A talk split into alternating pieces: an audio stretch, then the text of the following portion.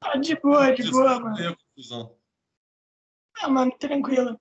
Então, beleza, mano. Eu vou me apresentar aqui, depois você se apresenta. Opa, aí, pessoal, bem-vindos ao Vidas Podcast. Meu nome é Lourenço Franzato e hoje estamos aqui com o Jean Gabriel Álamo. Cara, se apresenta pro pessoal e fala o que que tu faz. É, é para quem não me conhece, é, eu sou escritor, eu tenho um universo literário próprio, já com 18 histórias publicadas e sem previsão de parar, ele só vai crescer. São histórias de ficção científica, terror, horror cósmico, suspense, espada e feitiçaria, fantasia urbana, tem uma variedade bem grande. É, também trabalho como revisor, diagramador, leitor crítico, faço copy desk, tenho revista literária própria chama literatura fantástica, como bem diz o nome, ela é focada em literatura fantástica, né? Todas as expressões, incluindo aí o gótico também, que normalmente é o que todo mundo esquece, né? Fala literatura fantástica, você pensa em ficção científica, fantasia e terror, mas o gótico também faz parte por causa do insólito, então a gente coloca. Qual? E profissionalmente, isso sou eu, o resumo de, do que, que eu faço, né? Qual que é a diferença de terror e gótico? O gótico ele trabalha muito ali com o insólito. É uma pergunta complicada essa, porque o gótico é às vezes depende para quem você pergunta, né? Ele normalmente tem o elemento do insólito e tem o elemento ali também do tem uma subjetividade própria, sabe? Fica complicado definir. É tipo assim, por exemplo, é... erotismo e pornografia. Qual que é a diferença? Cara, é, é... não tem muita diferença. O erotismo é mais o erótico mesmo, só que a pornografia também é. Também é, mas você bate o olho, você sabe definir. Sim, sim. Vamos colocar dessa forma, assim. É, mas ele tem características bem próprias. Por exemplo, aquele suspense, mesmo quando não é uma história de suspense, tem algo ali que é o não dito, sabe? Aquela tem uma atmosfera soturna, algo que acaba compondo o estilo do gótico. E a gente tem os dobramentos clássicos, né? Assim, é, você tem ali o gótico clássico ali surgido no século XIX, você tem o gótico colonial, por exemplo, que parece estar começando a ficar na moda, aqui no Brasil, pelo menos, em alguns países da América do Sul e Central. Então você tem ali as variações, mas fica nessa subjetividade. É igual você perguntar, por exemplo, se virar para um cara que é gótico e falar, pô, mas o que, que é gótico? Ele vai falar, pô, é meio, meio subjetivo no fim das contas, sabe? Assim, então, eu colocaria dessa maneira. Eu estou colocando de uma forma burra, tem gente muito, muito mais capacitada que eu para é, definir o que é gótico, né? Assim, é, por exemplo, o professor Alexander Meirelles, do Fantástico Curso, tem vídeos e vídeos sobre gótico, eu até recomendo, é, é muito bom. Ele, que assim, ele é um acadêmico, é um professor, né? Eu sou mais um contador de histórias.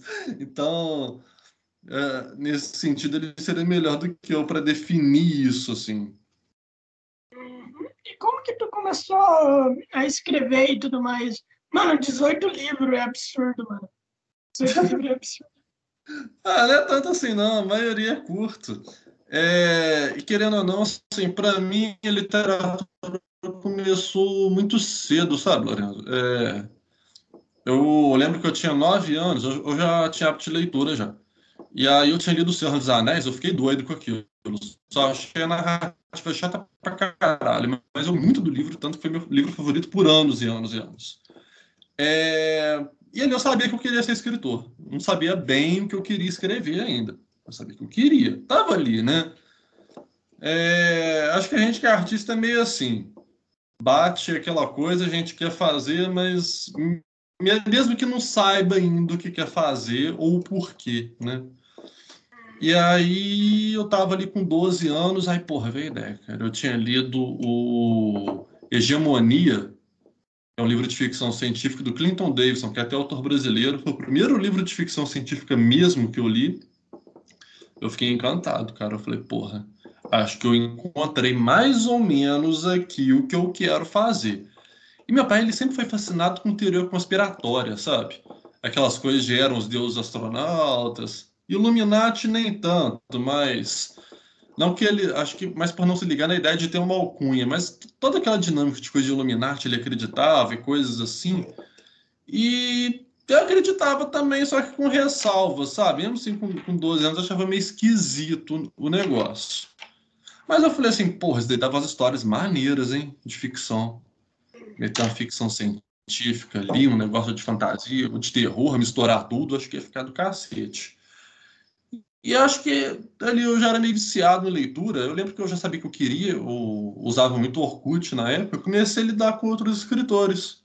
Tinha um grupo que chamava Escritores de Fantasia, e depois virou Escritores de Fantasia e Ficção Científica. Que até tinha já um, um grupo, um fórum que eu fiz parte pouco tempo dele, que era o CLFC, né, Clube de Leitores de Ficção Científica. E aí, lidando com um monte de autor, eu fui encontrando ali meu caminho com 12 anos, comecei a planejar meu universo literário. Então, comecei a elaborar, né, o que eu queria fazer e tal. Mas, assim, até eu publicar alguma coisa, demorou mais 12 anos. Eu fui publicar meu primeiro livro com 24. Até então, eu fiquei só planejando ele. Só fazendo planejamento, até escrevia livros ali, né?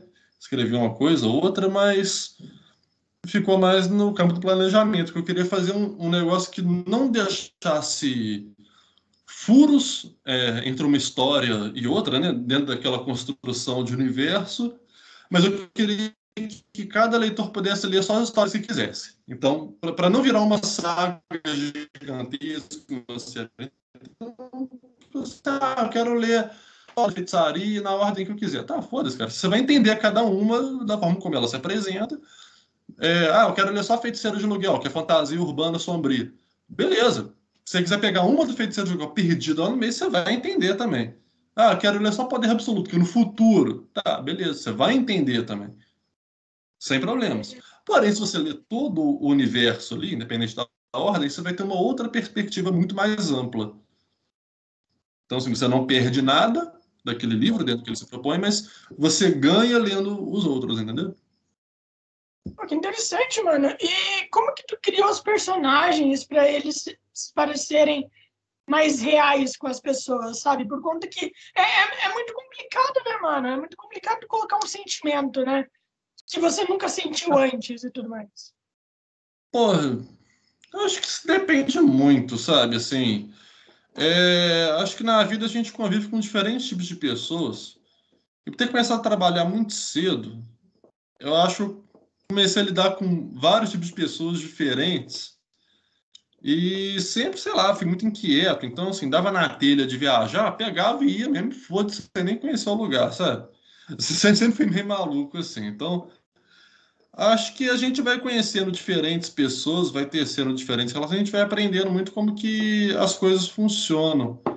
Questão de criar personagem, eu, eu sou um cara muito observador, Lourenço. Eu eu tenho e também tento entender muito as coisas. Então, ao mesmo tempo que eu convivo com diferentes tipos de pessoas, é, eu também busco entender elas e também consumo muito material de filosofia e sociologia. Acho que isso me ajuda também, sabe? Então, assim, consigo, pelo menos espero, né, conseguir dar alguma profundidade e alguma verossimilhança com pessoas que os leitores conhecem, é, pessoas que eles já ouviram falar, ou mesmo com situações é, do Brasil que são parodiadas no meu universo com certa frequência.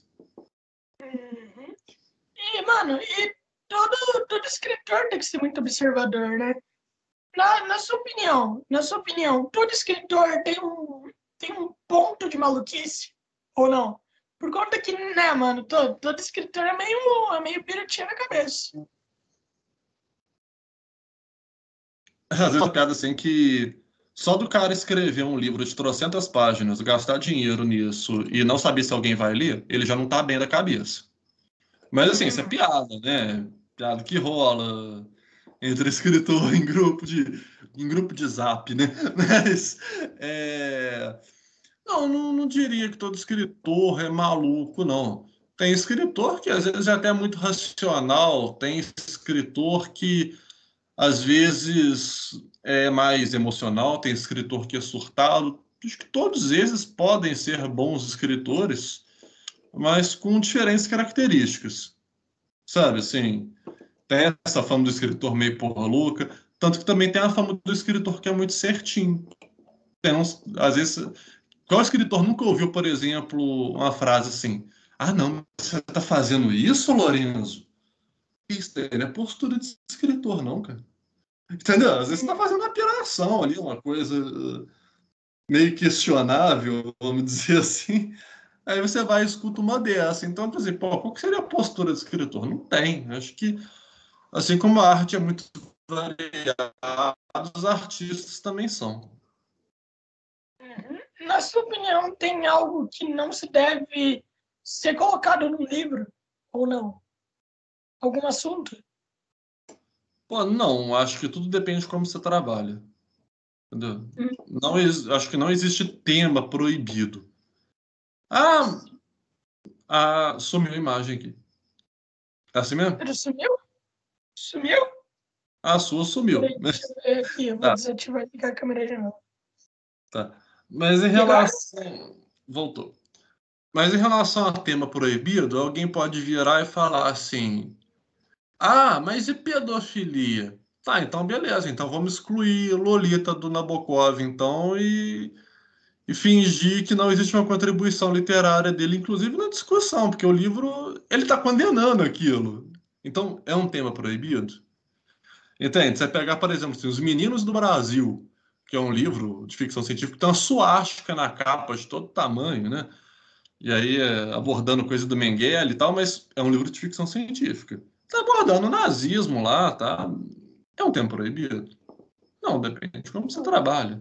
A gente não vai escrever um livro desse. Entende? Não acho. Ah, mas e um livro cheio de gore, de violência explícita? Pô, ele tem a contribuição dele também. Pode ter.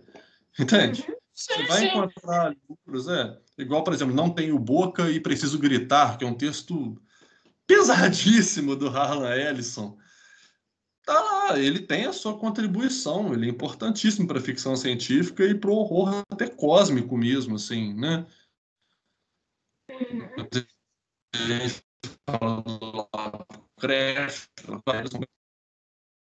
Sim, mano, eu, eu acredito muito que assim, que assim, meio que não importa como você escreva, tá ligado? O, uhum. Mesmo que não contribua nada, a literatura tem que entreter né, mano? É tipo, é o único dever dela. Se ela te interessar, tá beleza.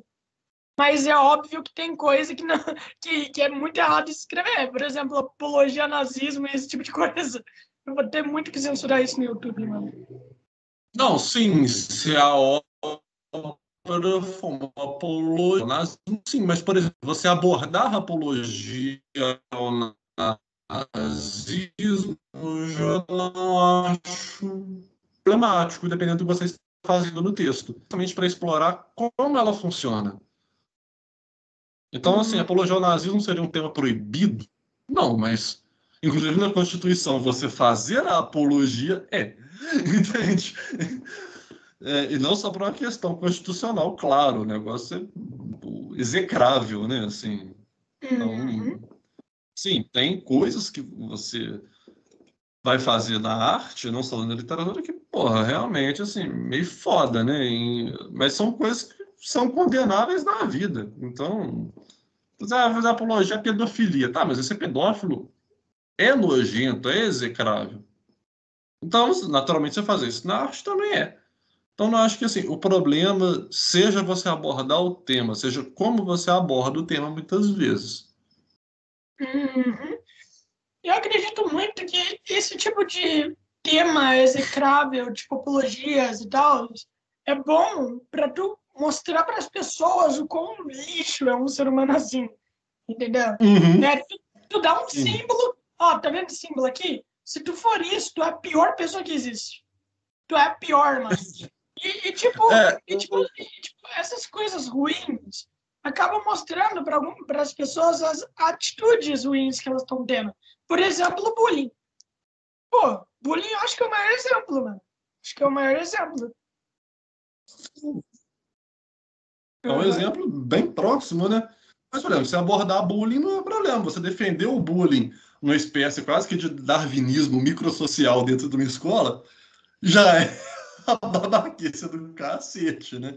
Mas você abordar até personagens que pensam assim, eu não acho problemático. Por exemplo, voltando para o negócio do nazismo. É, não sei se chegou a ler alguma coisa do Feiticeiro de Aluguel, que é a minha série que mais faz sucesso. Não. É de fantasia urbana. Tá, beleza. São sempre, quer dizer, quase sempre, as histórias abordam pelo menos um tabu social. Pode ser uma coisa errada, pode ser uma coisa que só é meio vista assim, de forma conservadora, depende, tá? É um, depende do, da história. Mas a próxima, que é o Feiticeiro de Aluguel Ponta da Praia, eu abordo nazismo, tá? bolsonarismo, a ditadura de 64 e coisas conspiratórias meio metafísicas, tipo Sociedade Tule, QAnon, essas merdas. Claro que no caso do bolsonarismo é uma paródia, né? Então tem que mudar os nomes. Estou falando assim, Jair Bolsonaro, até falar mesmo assim, Jair Bolsonaro, para não dar problema, né? É Ivair Mastromauro. Então você tem um mastromaurismo dentro desse universo literário, né? É... E por que, que eu abordo esses três temas? Porque eu vou traçando paralelos entre nazismo, ditadura de 64 e o mastromaurismo, né? É... E o tempo todo nesses paralelos, porque a trama vai ter dois núcleos nesse caso. Vai ter o protagonista de todas as histórias, vai ter um outro personagem que vai vivendo isso, internamente as tramas, os dois vão se encontrar, isso vai dar merda, né? vai dar uma merda. É... Mas, por exemplo, diferentes capítulos na, ali no arco sobre o nazismo, eles são protagonizados pelo Hitler. Eles vão estar protagonizados pelo Hitler, você vai. É que, assim, lidar com personagens que estão imersos naquele contexto da do nazismo e que estão proferindo discursos nazistas é, é golpe que teve, você vai lidar com personagens que estão articulando. Isso. É, Isso não, cria uma humanização. Tá, tá travando aqui bastante. Hum. É. Final. Deixa eu experimentar se eu botar o então. O quê? Você acha que pode ser por aí? Porque aqui a internet está boa. Ah, mano, eu não sei, não sei. Deixa eu ver se aqui. Cara. E aí, se melhorou? Deixa eu ver. Deixa eu ver, deixa eu ver. Pelo menos o áudio, né? Por enquanto é normal. Não.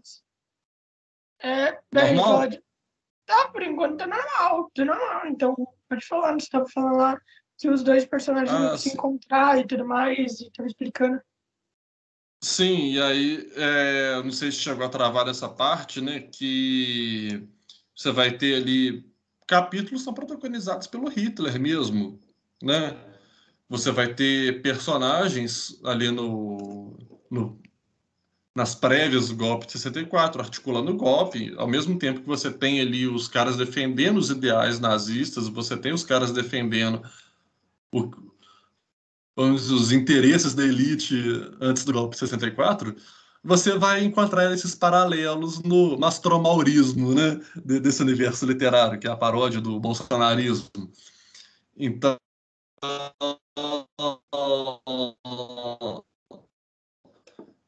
essa apologia ao nazismo dentro da história? Não, uma vez que eu estou condenando tudo isso, uma vez que eu estou condenando tudo isso que está aí, né, não vejo como problema. Vai dar polêmica? Vai dar polêmica. Vai ter gente que não vai entender? Vai ter gente que não vai entender. Estou ligando? Não. Entende? Uhum, entendo, pô. Uh, aliás, é uma história, entende? É a sua cabeça, né, mano? É a sua cabeça ali que você colocou. Não, não tem, tipo uhum. tipo assim, o porquê a galera te encheu o saco. Afinal, você não, não é... Não, mas sempre tem afinal, você não é nenhum daqueles personagens, entendeu? Você só tá criando uhum. aqueles personagens, você não pensa daquele jeito. Pelo não, de é forma alguma. Eles são, inclusive, apresentados para se condenar. Então, tipo assim, ao mesmo tempo que há uma aparente humanização de Hitler, isso serve só para mostrar o quão filho da puta o cara é, entendeu? Então, assim, uhum. só, Sei, porque às vezes a gente olha assim, para um cara tipo Hitler e tal, ou para Mussolini e fala assim, nossa. E aí tem toda uma mistificação, quase como se o cara não fosse humano. Não, peraí, o ser humano pode chegar àquele ponto ali. Então, assim, serve até como um, né? Um, alerta ali, uma coisa assim, tipo assim, não, esse cara é humano, porra. Sabe, isso pode acontecer, você pode eleger uma bosta de um presidente se o cara não foi incompetente o suficiente, do jeito que ele é, né? Incompetente, o cara pode tranquilamente chegar na piração daqui, daquela ali. Então, assim. É, seria a postura da obra. Sim, mano. um dia eu tava criando. Né, eu sou escritor também. Por isso uhum. que. Por isso que conversar com você vai me ajudar demais, tá ligado? Por conta que eu tô na fase de bloqueio criativo. Essa uhum. é a pior fase de um escritor que alguém pode passar. E daí, né, eu, tava, eu escrevo, eu escrevi história de começo, para treinar, eu escrevi história de começo, meio e fim, de cinco uhum. páginas, né? De cinco páginas, uhum. começo, meio e fim. E daí um dia eu mandei para um amigo meu, eu falei, ah, mano, tá vendo esse personagem aqui, ó? Esse personagem aqui, ele é racista, preconceituoso e tudo mais. Daí ele falou para mim, mano, tu deveria especificar para as pessoas que isso é errado. Eu falei, mano, quem é que não sabe que isso é errado? Entendeu? Porque uhum. eu tenho que explicar que isso é errado para alguém. Entende? Porque por conta que daí ficaria ruim. Imagina só, você tem o seu vilão racista, preconceituoso, e daí ele dá um discurso para falar que tá errado. Cara, não faz sentido. Porra, acho que, de, é, acho que depende da proposta da obra. Tem é, o chamado ali seria a crítica de exposição, né? Você faz uma crítica de exposição subjetiva. E o que, que seria isso? Você. Oi? Ah, voltou. A crítica de exposição subjetiva, você apresenta um personagem que está claramente errado. O exemplo que eu mencionei do, do Nabokov, né? Que você é, é condenável o cara pegar uma menina de 12 anos, o cara que já é casado, acho que era 12 mesmo no livro, sei lá, foda-se, menina nova lá, né? Então, você sabe que aquilo ali é nojento, te incomoda enquanto você lê. Você sabe que é errado. No universo literário mesmo, tem um vigilante mascarado que o cara defende todos os ideais do fascismo sem saber que ele é fascista. E, porra, o negócio é incômodo mesmo. É uma crítica tanto à classe média brasileira como a história de super-heróis. Esse, esse meu conto. Nossa,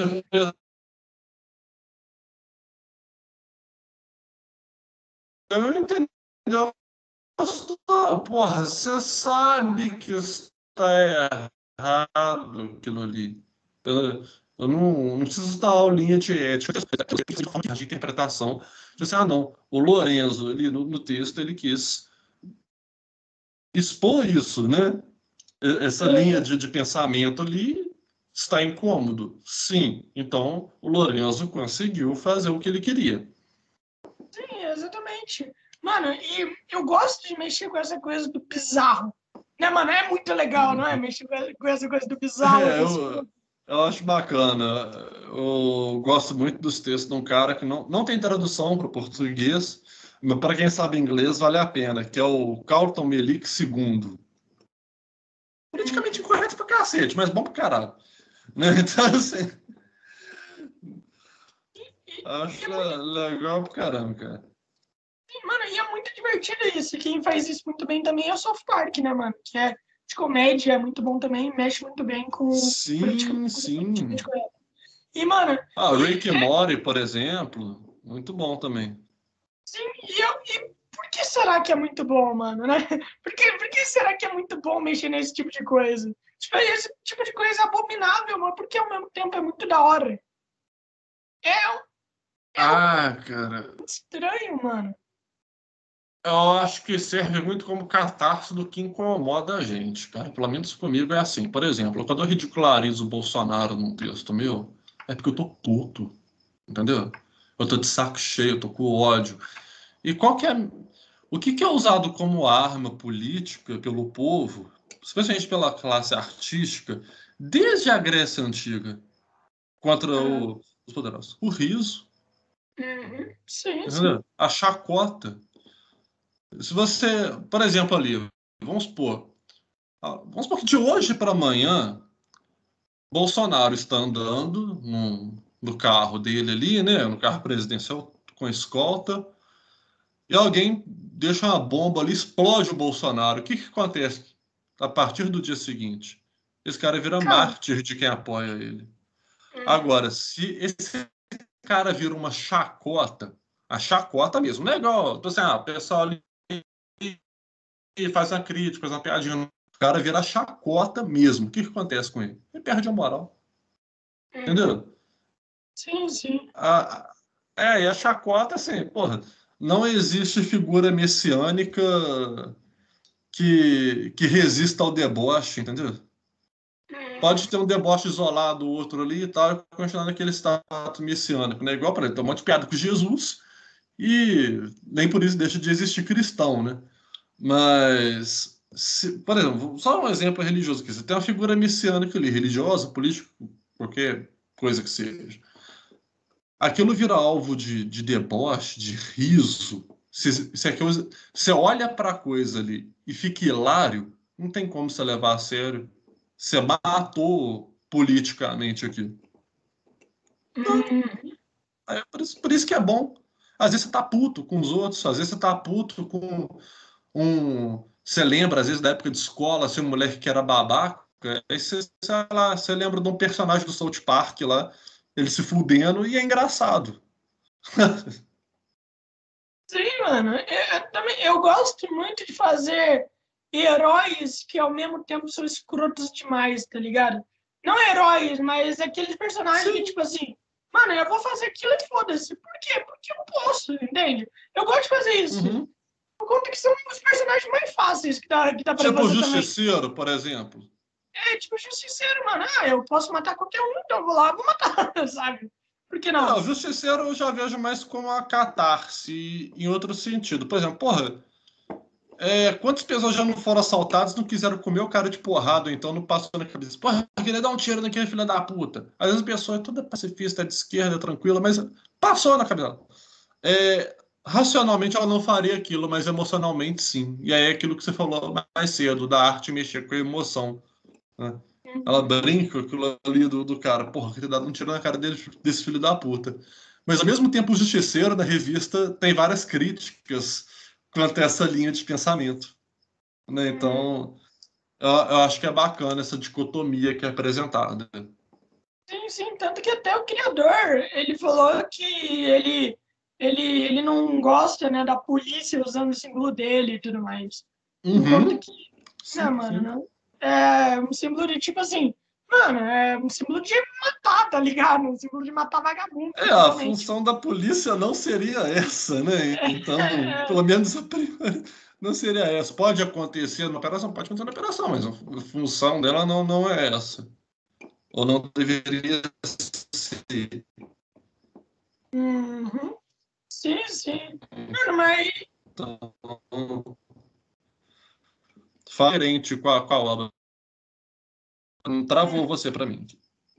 Não, travou você para mim. Sério? para mim continua liso aqui. Estranho. Oxi.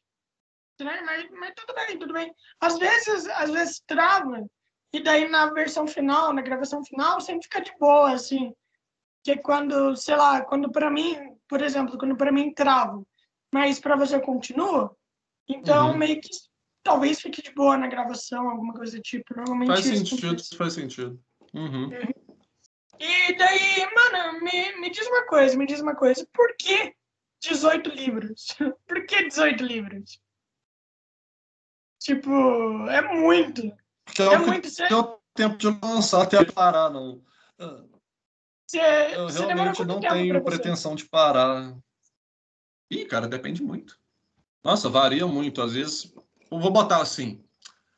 Poder Absoluto tem. Foi meu primeiro. Tem 67 mil palavras e eu escrevi ele um mês. Escrevi ele um mês. A parte de pesquisa demorou uns seis, mas escrevi mesmo, escrevi ele um mês. É, já a Feiticeiro de Aluguel, serviço de Exu, que tem 40 mil cravados, 40 mil mesmo. É, demorou dois. Então, assim, E não demandou tanta pesquisa quanto o Poder Absoluto, levou seis. O Feiticeiro de Aluguel Serviço de Exu demorou, acho que um mês de pesquisa e dois para escrever, coisa assim. Então, até porque parte da pesquisa já estava feita também, verdade seja dita. Feita para outros projetos também. Então, varia muito, varia muito. Tem conto, às vezes, meu que demora um mês para escrever, tem conto que demora três horas, sabe? Então, não, não, não, tem um padrão. Acho que tudo depende da proposta da história, qual material de base eu já tenho, já pesquisado, é, quanta pesquisa vai demandar. É, tem livro meu que eu estou escrevendo ele, igual para o Campeão de Xangô, né, o volume 1. Eu estou escrevendo ele desde pouco antes da metade de 2020. Estou escrevendo. A armadura mecânica estou escrevendo desde 2018. E aí? Quanto tempo demora cada um, sabe? Cara, mano, é muito, mano. É muito, hum. mano. E me diz uma coisa. E me diz uma coisa. É... Cara, como que foi a reação do público no seu primeiro livro? Como é que foi? E, como que você se sentiu, tá ligado? Com a reação da galera? Olha, foi meio variado porque eu peguei diferentes nichos Assim, muita gente gostou, a maioria gostou. Teve uma galera que criticou pra cacete também. Eu acho isso natural. Teve muita gente que entendeu errado. Aconteceu, sabe? Isso acontece mesmo. Porque aconteceu um negócio engraçado, na verdade. Lancei o livro, é... eu estava meio que na transição, assim, eu estava começando a ser anarquista na época época, né? Tive uma fase meio anarquista ali. E depois eu virei comunista, atualmente sou comunista mesmo, não tem problema nenhum falar isso. Mas o livro foi carregado disso. De alguma forma, isso chegou nos anarcocapitalistas, na galera ANCAP, né? E aí eu falei, porra, na, na era bem inexperiente nisso de lidar na internet com, com público, sabe? Aí eu falei, porra, eu vou dar uma sacaneada para aumentar as vendas, que essa galera que tá, tá comprando e tá, tá gostando, vou falar que eu sou, né? Aí comecei a fazer aquele monte de shit posting, sabe? Aquela, falar um monte de merda mesmo. E a galera ia comprando, capa pela porra do caralho, não sei o quê, mitada. Eu, pô, tô vendendo, tô vendendo. Eu comecei a ver que ele tava começando a pegar mal, cara, com o público que eu queria alcançar mesmo. Eu falei, puta que pariu, né, cara? Como é que eu vou sair dessa agora? E aí, ah, aí foi, eu tive que me explicar várias vezes. Aí o pessoal começou a entender: ah, não, não, beleza. É isso, então você estava sacaneando, que não sei o quê. Mas até fazer o pessoal entender que eu estava fazendo foi uma merda. Então, ó, dica para quem é escritor e está assistindo: não façam um shitpost na internet. Ou muito cuidado com o shitpost. Então, assim, foi, foi variado, mas vendeu bem, sabe? Não posso reclamar, não. Vendeu bem Aí logo uns dois meses depois, quase dois meses depois, eu já lancei outro livro, já, que foi o Androides Não São Perfeitos. Aí lancei mais outros dois textos, que foi O Suspiro e Sobre os Domos de Aço. E aí lancei o Reerguida, que foi um texto de terror, no mesmo universo, que deu, deu uma polêmica, deu, deu merda. Qual do nível de violência. Aí, aí deu merda, mas assim, merda assim, de, de polêmica. Ah, não precisava ser tão explícito. Mas, porra, tá lá mais 18, sabe? Tem, um, tem uma boca feminina toda rachada, meio podre o negócio. Porra, é lógico que o negócio vai ser pesado, cara. Tem, tem um aviso no, na porra da sinopse que o texto é pesado. Uhum. A sinopse já deixa claro que o negócio começa com feminicídio, o texto. Então, porra, é lógico que é pesadíssimo, né? Mas pessoal, no geral, gosta dos, dos, meus textos, assim, né? Eu fico muito feliz por isso. Fico muito feliz. O público curtindo, eu, eu fico tranquilo. Uhum. E, e, mano, e, mano, e violência gratuita é uma coisa da hora de se escrever, né? Uma coisa legal de escrever. É, é, é. Eu, eu gosto, eu gosto. Assim, eu gosto de botar a violência gratuita, mas é aquele falso gratuito. Tem, tem um sentido, tem uma coisa política gratuito por trás, contexto, sabe? Né? Gratuito sim, sim. É, eu acho que eu li muito quadrinho do Gartienes, cara. Acho que isso estragou meu cérebro, sabe? E aí, eu, não lembro quem que falou uma vez, acho que foi o Wilson Júnior, né, que ele é até crítico literário, escritor também, tem uma revista literária também, que falou assim que a minha violência é muito pornográfica, mas falou isso de forma elogiosa. Eu, eu, eu curti muito essa abordagem, sabe? Fiquei, fiquei feliz com isso. Porque realmente, assim, acho que a violência ela faz parte da realidade humana. Não adianta a gente querer fugir disso. E acho que abordar a violência suas diferentes facetas e nuances é algo que é passível de se colocar da proposta literária, sabe? De proibido? Acho que não. Assim como também acho que não existe limite para abordagem da violência, desde que você tenha uma proposta com ela. Violência gratuita legal? Claro, como entretenimento. Faço no meu universo de forma gratuita? Muito raramente. Não digo, não digo que não faço, mas é raro. Normalmente tem um contexto por trás, ou mesmo puramente filosófico ali. Nem que seja superficialmente. Uhum. Você acha que é possível alguém que nunca leu um livro é escrever, escrever bem? Assim, não. a resposta simples seria não. Por exemplo, é possível alguém que não entende porra nenhuma, sei lá, de física e engenharia fazer um foguete, cara? Não sabe? É possível alguém que não entende nada de física e engenharia fazer um foguete? Não. Sabe? Sim. É, sim, mano, sim. É que tem gente que é que observa demais, por exemplo, a galera que vê muito filme e tal, quer escrever alguma coisa, tá ligado? Mas são linguagens diferentes. Ela pode ter ótimas ideias. Acredito sim que a pessoa que nunca leu um livro ela pode ter ideias excepcionais. Só que tem uma questão aí, né, Lourenço? Quanto mais, mais grandiosa a ideia, normalmente mais técnica você precisa. A linguagem de cinema ou dos jogos, até mesmo dos quadrinhos, é muito diferente da linguagem de um livro. Então, acho que assim, sem condições. A pessoa pode até ter pouca bagagem literária e escrever um bom livro que seja simples. Sabe? Acredito que sim. A proposta simples ali. Tipo assim, ó, um romance Água com Açúcar. Eu não estou desmerecendo o romance Água com Açúcar de forma nenhuma. Mas, sinceramente, você precisa de uma bagagem literária muito profunda para escrever um bom livro de entretenimento assim? Não. Você precisa do básico, sabe? E acho que, nesse caso, nem se a pessoa ver só filme série da Netflix, ela não vai conseguir. Ela não vai conseguir escrever um bom livro. É outra linguagem. Então, até para você assimilar o que, que funciona, o que, que não funciona, você tem que conhecer o mínimo, sabe? E quanto mais grandiosa foi a ideia do autor, mais elaborada, maior bagagem ele precisa. Sabe? Sim, sim, concordo totalmente, eu concordo uhum. totalmente. E, e, mano, como é que se publica um livro? Tá ligado? Por exemplo, eu, eu tô escrevendo e tudo mais, e eu quero publicar. Como é que eu faço isso? Nossa, de depende muito, cara. Isso daí, falar tanto como autor como editor, tá? isso vai variar muito de autor para autor. Porque assim, eu poderia falar, ah, você manda para revisão, fazer diagramação e coloca na Amazon. Poderia até vender meu peixe aqui, né? Pô, me daria bem. Mas acho que depende muito. Por exemplo, vai ter autores ali que vão preferir um meio independente. No meio independente, você faz isso que eu falei.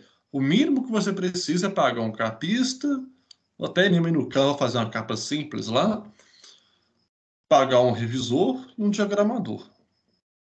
Você precisa disso, básico, né? Do, do básico. Uhum. Normalmente você precisa de mais coisas, de pagar um copydesk, uma leitura crítica antes de tudo, né? Então você faria nessa ordem: leitura crítica, revisão, ou você faz a preparação e a revisão, mas se você fizer a revisão com copy desk, você não precisa da preparação. E vice-versa. Se fizer a preparação, normalmente você não precisa do copy desk. E por último, a diagramação. Por favor, tem gente que às vezes faz a diagramação, a revisão, depois quer fazer a leitura crítica. Porra, faz tudo ao contrário. Aí vai, fode o texto, todo livro recebe uma avaliação ruim, e depois quer jogar a culpa no profissional de edição. Não, porra, ele vai fazer o que você está pagando ele para fazer. Eu, por isso que eu sempre aviso, cara. E por isso que eu já nem pego mais é, coisa para fazer dependendo, quando o cara tá fazendo muito fora de ordem. Eu falo, olha, você devia ter feito assim, assim, assado. Porque aí meu nome vai entrar na reta. Entendeu? Ou você pode mandar para uma editora, né? Você manda para avaliação, a editora vai ter suas vantagens, ainda mais for publicação tradicional. Que aí a publicação tradicional funciona o seguinte: você manda para avaliação da editora, ela vai abrir o edital, ela vai avaliar os livros que melhor atendem aos interesses dela. É... Não quer dizer que seu livro seja ruim se ele for recusado, de forma alguma. Só quer dizer que não tem a ver com a proposta que ela está buscando naquele momento. Por exemplo, na minha revista, já recusei contos que eram ótimos, mas não estava de acordo com o que eu estava buscando naquele momento. Entende? Então, assim, às vezes, por exemplo, o cara quer me escrever um negócio tipo Senhor dos Anéis, começa a vir muito texto nessa pegada, eu sei que não está na moda, eu sei, eu sei que se eu botar lá não vai vender. Às vezes o texto é do caralho, o texto é ótimo, das suas qualidades literárias. Mesmo não sendo meu gênero preferido hoje, não, pessoalmente não gostando tanto de alta fantasia, eu sei reconhecer que o texto é ótimo, mas eu sei também que não está na moda. Entendeu? Hum. Mesma coisa, eu sei que vampiro está na moda. Está começando a ficar na moda agora. Começando. Então, se o cara manda um texto de vampiro, um texto bom, porra, eu vou aceitar. Se ele me manda um, um negócio medievalesco, difícil, mais difícil ele mandar uma fantasia urbana, que está mais em voga. Entendeu? De fantasia urbana ali que é bom. Eu vou dar mais prioridade para ele do que para um muito bom de alta fantasia. Se o de alta fantasia for excelente, aí eu boto. Entendeu? Vai, vai muito da dinâmica de mercado, esse tipo de coisa. E você sabendo TV também, o que, que, que vai ficar em voga, é importante nessa hora. Até para você sair na frente. Que isso faz toda a diferença. Então, uhum. é, e tem, teria, no caso, a publicação paga, né? Para quem tá. Só que, assim, vou falar um negócio na boa. 90% ou mais das vezes é furada. É furada, por isso que eu falo meu conselho, assim, evite fazer, né? não, não faça, mas se for fazer, muito cuidado. Muito cuidado. Todo cuidado é pouquíssimo. Você está num negócio de alto risco. Então, assim, publicação paga por editora, não faça. A não ser que você esteja bem claras, sejam bem claras e comprovadas quais são as vantagens. Aí você paga. Na minha revista mesmo lá é 50 quanto. Mas você sabe que, por exemplo, vitaliciamente, cada autor que já publicou, sempre que ele quiser usar as redes sociais da, da revista, para anunciar um lançamento, mesmo que seja numa editora lá, né, concorrente e tal, ele pode. Tá lá na vitrine. É uma faixa de público que ele sempre vai pegar. Entendeu? Isso para ele é vantajoso. É vantajoso também o fato de que ele detém os direitos autorais da obra. Então ele pode botar para fora da revista o conto dele, todo editado, bonitinho, enquanto tá na revista. Peraí, tá, o preço que ele vai pagar está abaixo da faixa de mercado, então é vantagem, não é? Nesse caso, então, assim, tudo depende. Uhum. E, mano, me diz, você é bom em escrever comédia ou não? Cara, sinceramente, eu tenho complexo de inferioridade, então eu me acho uma bosta em tudo. Mas enquanto o público está gostando, ótimo, né? Fico, fico feliz. Então, assim, o pessoal gosta às vezes, da, das minhas piadas. Tem uma outra que o pessoal critica, né? Assim, tá? Mas, no geral, o pessoal ri pra cacete. Principalmente no Feiticeiro de Aluguel, que é onde tem mais humor. Normalmente eu não, não faço muito uso do humor, faço mais no Feiticeiro de Aluguel. Pessoal curtindo, beleza, coloco. Entende? Hum. mas não, não me acho bom. E mesmo que eu achasse, eu acho que pegaria mal eu falar, ah, sou bom, vou fazer tal coisa. Acho que quem tem que achar se eu sou bom, se eu sou, sou ruim é o público, quem tá me lendo. Sabe? Não é, nem o, não é nem o crítico, o crítico que se foda. É igual até aquele negócio do Monty Python na história do mundo. O crítico é um artista que não deu certo. Cara, Monty Python é incrível. Monty Python é muito Monty bom. Python é bom pra caralho. Os caras são sensacionais. Eu gosto, eu gosto. Pô, eu gosto da vida de Brian. Acho que é o melhor que eles já fizeram. Vida de Brian. Não, eu, eu, tenho um fraco pelo História do Mundo, parte 1, cara. Eu tenho um fraco. E, e mano, e. Por que. sempre me quebra. Uhum. E, mano, de onde vem esse seu complexo de inferioridade, na sua opinião? Por conta que eu também tenho, tá ligado? Então, eu acho que seria bem interessante eu saber um pouquinho mais e tal. Talvez eu consiga identificar algo de, de mim mesmo. Ah, cara, não sei. Acho que essas coisas se constroem na gente. Igual, por exemplo, eu tenho depressão e ansiedade. Porra, acho que essas coisas vão se construindo na gente, né? Ao longo da vida, diferentes eventos. Cada autor vai ter suas diferentes vivências e cada pessoa, na verdade, né? Isso vai trazer ela qualidades, é, defeitos, vai trazer coisas em que ela vai ser melhor do que a média, coisas em que ela vai ser pior.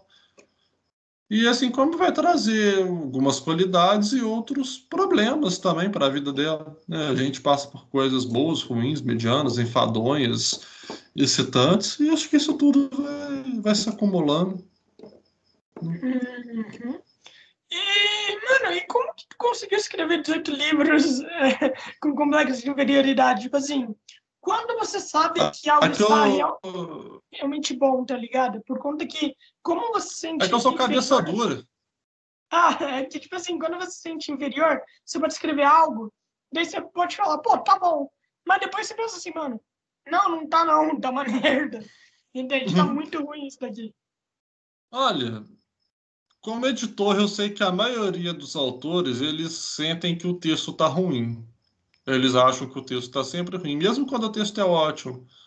Então, assim, acho que o escritor é o tipo do cara que, quando era criança e adolescente, ele entregava o trabalho porco mal feito, sabendo que estava ruim, e, mas ganhava nota no conteúdo. Então, assim, é brincadeira, tá, gente? É, piada ruim, tá vendo? Eu não sou bom com comédia. É, então, acho que seria isso mesmo, assim, a gente luta contra o complexo de inferioridade todo dia. Eu brinco que eu escrevi 18 até agora, que eu sou teimoso.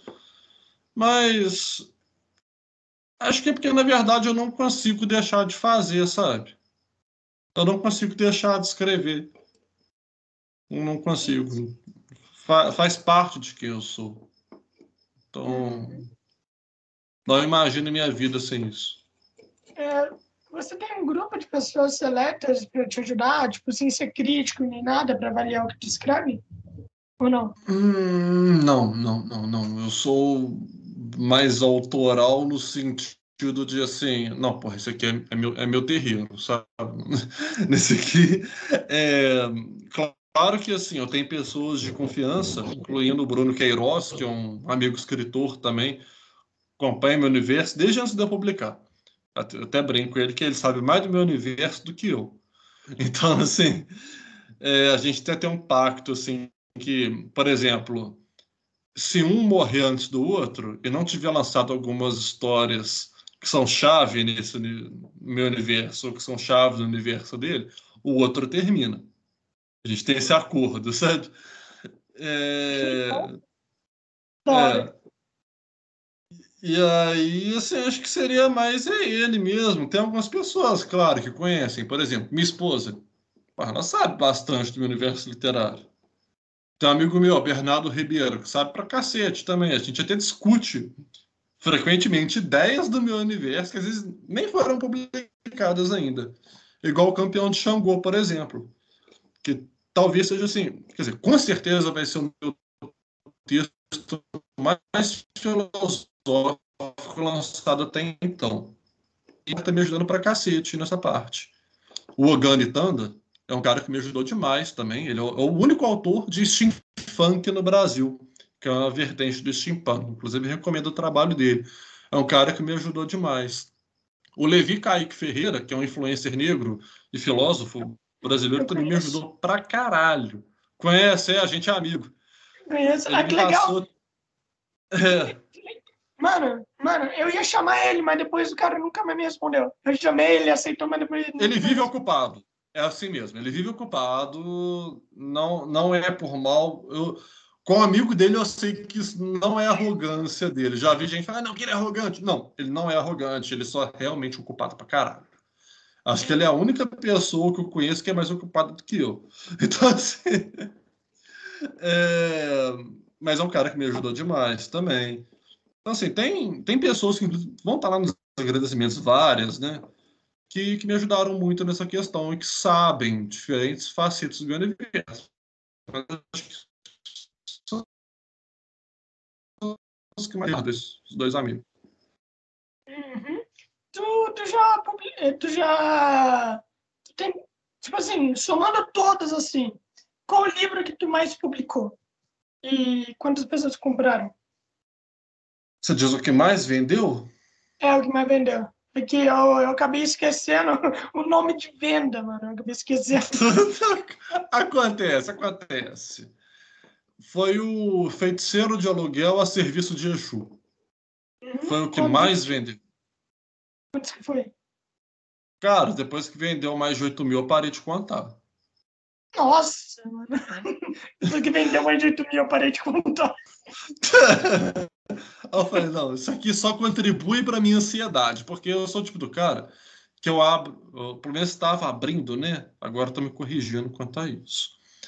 Eu deixava aquele relatório de vendas KDP da Amazon aberto o dia todo. A cada cinco minutos, aí ficava assim, agora vendeu quantos? Vendeu quantos? Ah, não vendeu nenhum agora. Ah, vendeu mais dois. Porra, não vendeu nenhum. Não vendeu nenhum de novo. Ah, vendeu mais um. Porra, beleza. Ah, vendeu mais três, caralho. Sabe, ficava assim. O negócio. Aí ele começou a atrasar minha vida, começou a me enlouquecer, cara. Eu falei, não, puta que pariu, né, cara? Falei, isso está atrapalhando minha vida. Isso aqui não tá me fazendo bem, não, cara. Aí eu comecei a me policiar. Agora eu entro duas vezes por dia só, sabe? E aí tô segurando a onda. Porque senão é foda. Aí eu, aí eu parei de contar também. Aí eu falei, ah, sabe, irmão, foda-se. Quando eu quiser muito saber, eu baixo o relatório de vendas daquela porra, todo o relatório detalhado, olho o que, que tem, o que, que eu já vendi, que eu deixei de vender e pronto, foda-se. Não quero mais ficar esquentando cabeça, não.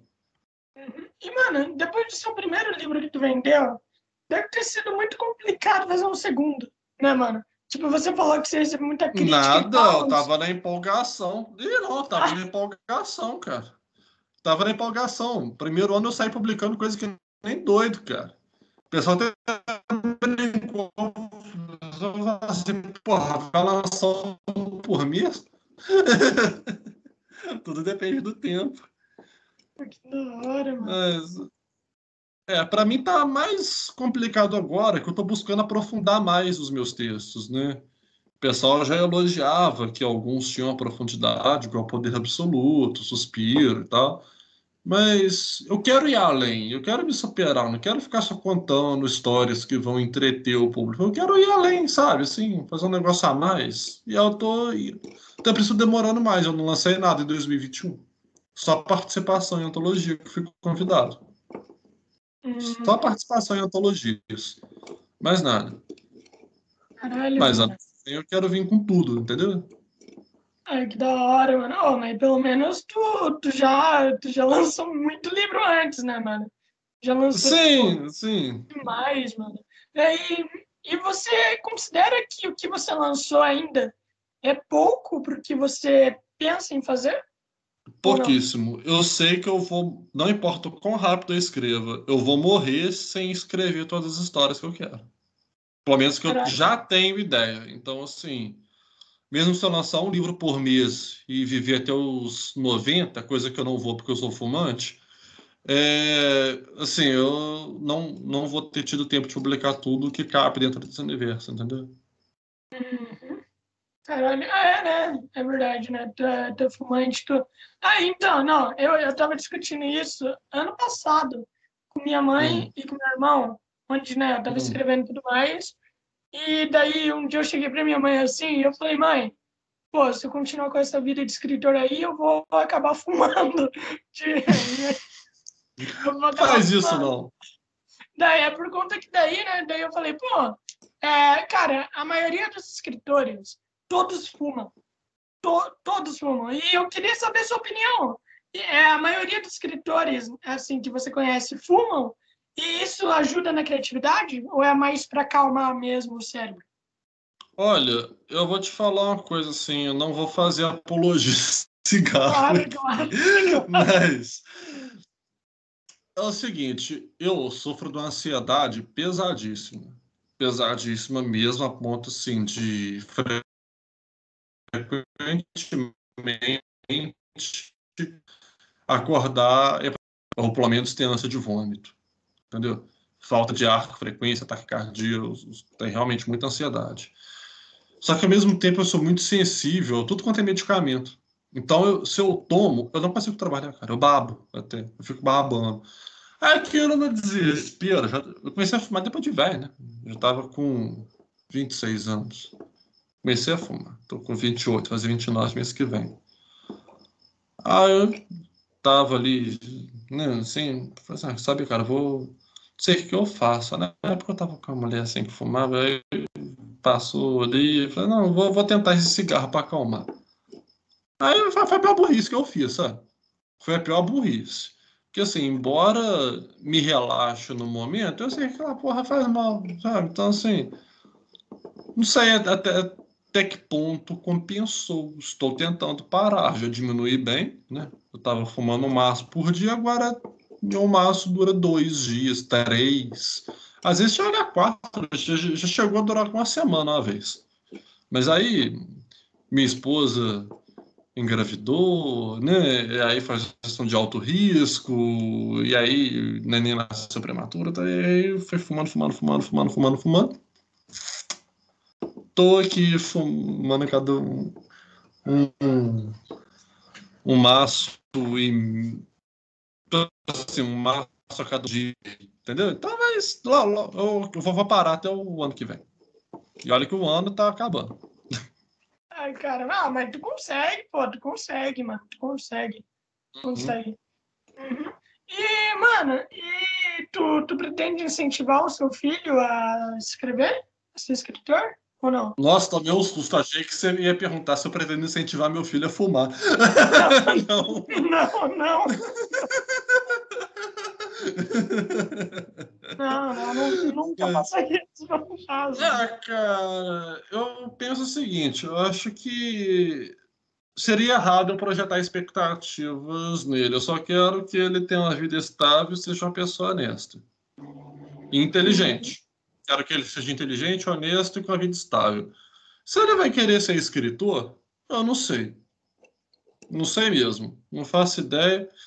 E também não vai encucar se ele não quiser, não, sabe? Meu, meu pai é músico, ele queria muito que eu fosse músico, isso daí sempre frustrou ele. Mas assim, porra, música não é para mim, cara. Eu gosto de literatura, sabe? Então, assim.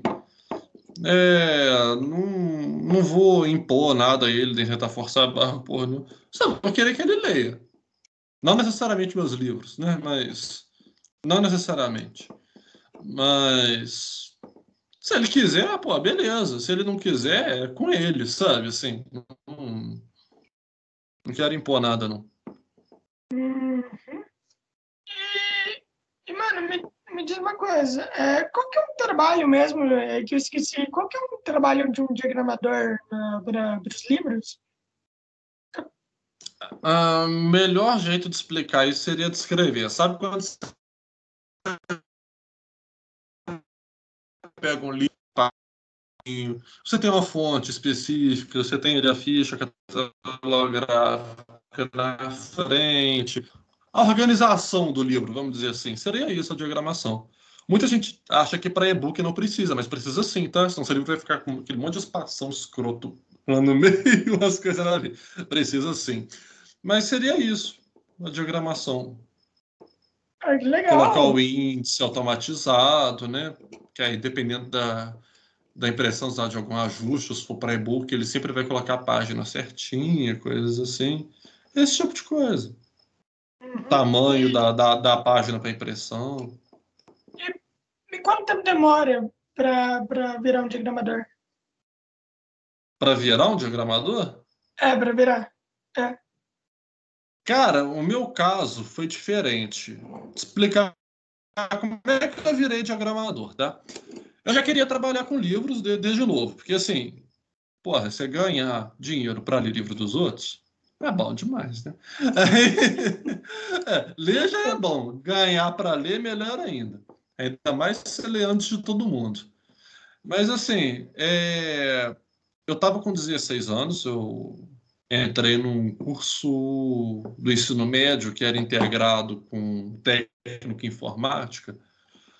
E a mesma dona do colégio era a dona de um jornal na minha cidade natal, que é Juiz de era ali no Diário Regional. E aí, sim, dia de semana eu ficava como estagiário lá, final de semana eu fazia bico como porteiro para tirar uma mais. E aí, ou seja, trabalhava de segunda a segunda. Sempre gostei de trabalhar. E o que começou a acontecer? Desvio de função. Eu nunca reclamei, porque para mim foi bom, porque o desvio de função, enquanto eu devia ser o técnico de informática, lá eu era o diagramador do jornal. Eu fazia diagramação. Então botaram para aprender a diagramar um jornal, que esse é um negócio fácil, vamos dizer assim, porque é pré-moldado. Tem os macetinhos, mas passava na mão da, da, da editora-chefe ela arrumava que as merdas que eu tinha feito, então eu ia aprendendo. Então até aí demorou umas duas semanas ali eu peguei. Sabe? Aí peguei do jeito que fazia. Mas assim, foi um, um, tratamento de choque, né? Porque eu era estagiário. Então a, a bomba sempre cai no colo do estagiário. Você tem que se virar. É, e eu tinha gente me ensinando do meu lado o tempo todo. Assim, a equipe lá era, sempre foi muito gente boa comigo, sabe? Assim, o pessoal foi, foi bem legal. Inclusive, a editora-chefe, a falecida Dona Zilma Hawk, que era muito gente fina. E, sim, vamos botar assim, demorou duas semanas para aprender a diagramar. Mas aprender mesmo ali, cara, a gente está do dia. Só que assim, em uns seis meses de jornal, eu lembro que teve um cara lá que queria lançar um livro. Ele já tinha pago a revisão, lá para um outro cara, e perguntou se eu podia diagramar para ele. Eu falei, não, diagrama, tá camarada na época. Né? E aí fiz a diagramação do cara, tá? Aí eu comecei a fazer diagramação aqui e ali. Só que ao mesmo tempo no jornal, ali já estava com quase 17 anos, a editora-chefe reparou que eu estava com mania de ficar corrigindo os textos, os erros de português dos jornalistas. Aí, corrigindo, ela viu que eu nunca errava. Aí, pum, pum, pum, pum, e ali tá, tá, ela foi, não, você, você leva jeito para isso aí. Isso é bom, que você está fazendo um negócio, você não está errando. Me passou uns macetes, fui aprendendo, fui pegando. Na hora que eu vi, estava revisando o livro dos caras, que os caras que lançavam um livro lá também. Tinha dois jornalistas lá que eram escritores também. E aí foi. Aí foi. Depois, quando entrei na faculdade, já trabalhava com isso. Estava dentro de uma editora, lá do Juiz de Fora também, que é a Alva Editora. trabalhava lá. Então, hum. assim, começou cedo para mim isso, sabe? E, mano, e também tem o bagulho da tradução, que eu achei isso bem interessante, Carlos. Quantos livros você já traduziu? Livros foram só dois, por incrível que pareça. Eu já traduzi jogo e já traduzi muito material para empresas, né? Então, assim, manual de instrução, é, documento, coisas do tipo. Então, tradução sempre fiquei mais na parte, dizer assim, corporativa. E jogo, você traduziu mais jogo independente assim, ou teve algum jogo grande até? Que, não, não, não grande, mas que a galera conhece até. Foi mais jogo de cassino online. Ah, tá. Ah, é, na época da faculdade, a gente tava cursando letras na FJF, eu fiquei meio viciado em poker, sabe? Jogava poker pra caralho. Direto, direto. Ah, ia sair com os amigos pra casa de alguém, pô, jogar poker, jogar poker. E aí o pai do amigo meu, cara, Brunão, ele tava mexendo com. Não é o mesmo Bruno que eu mencionei, não, tá, gente? Mais cedo não, é outro Bruno. O pai dele tava mexendo com esse tipo de coisa.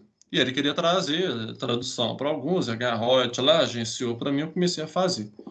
E aí, fui fazer os contatos, comecei a pegar coisa de outras empresas para fazer também. Então, traduzia muito jogo de cassino dessa forma, né? Que as coisas assim, tinha poker, é, até truco tinha lá, né? Só que aí no caso foi mais a correção, que truco é mais comum no Brasil.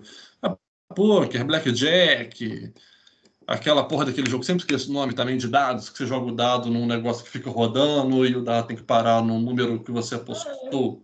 Ah, não, não é roleta, alguma coisa assim?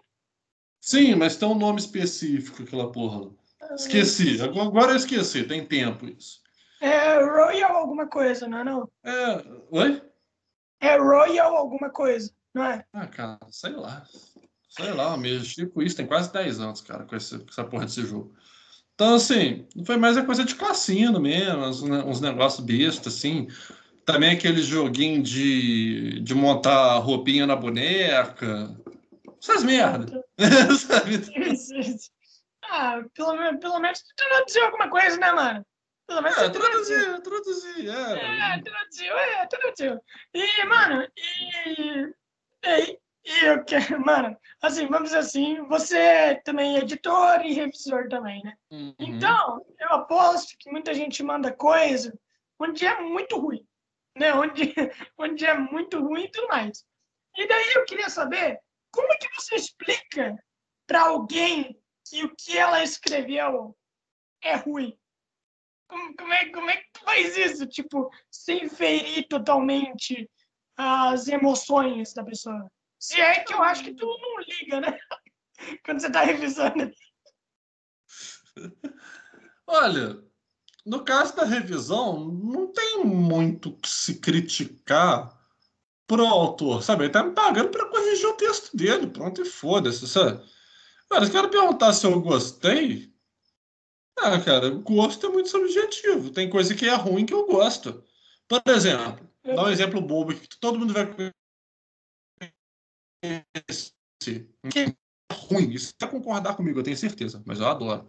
A série Punho de Ferro da Netflix. Quem que gosta daquela porra, mano?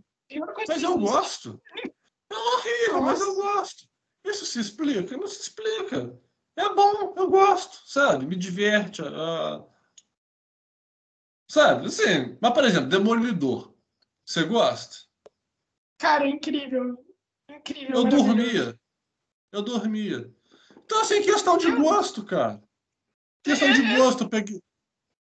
Eu peguei no sono de roncar, cara. De roncar. Então, assim, porra. Nossa. O que eu acho bom ou ruim sei lá, acho que pro autor meio que foda-se, sabe? Se o público dele gostar, problema dele do público dele. Eu posso ler, às vezes, e achar uma merda. Entendeu? Mas assim, tem coisa que conscientemente eu sei que é ruim e que é bom, mas eu posso fazer as críticas que o, que o cara precisa.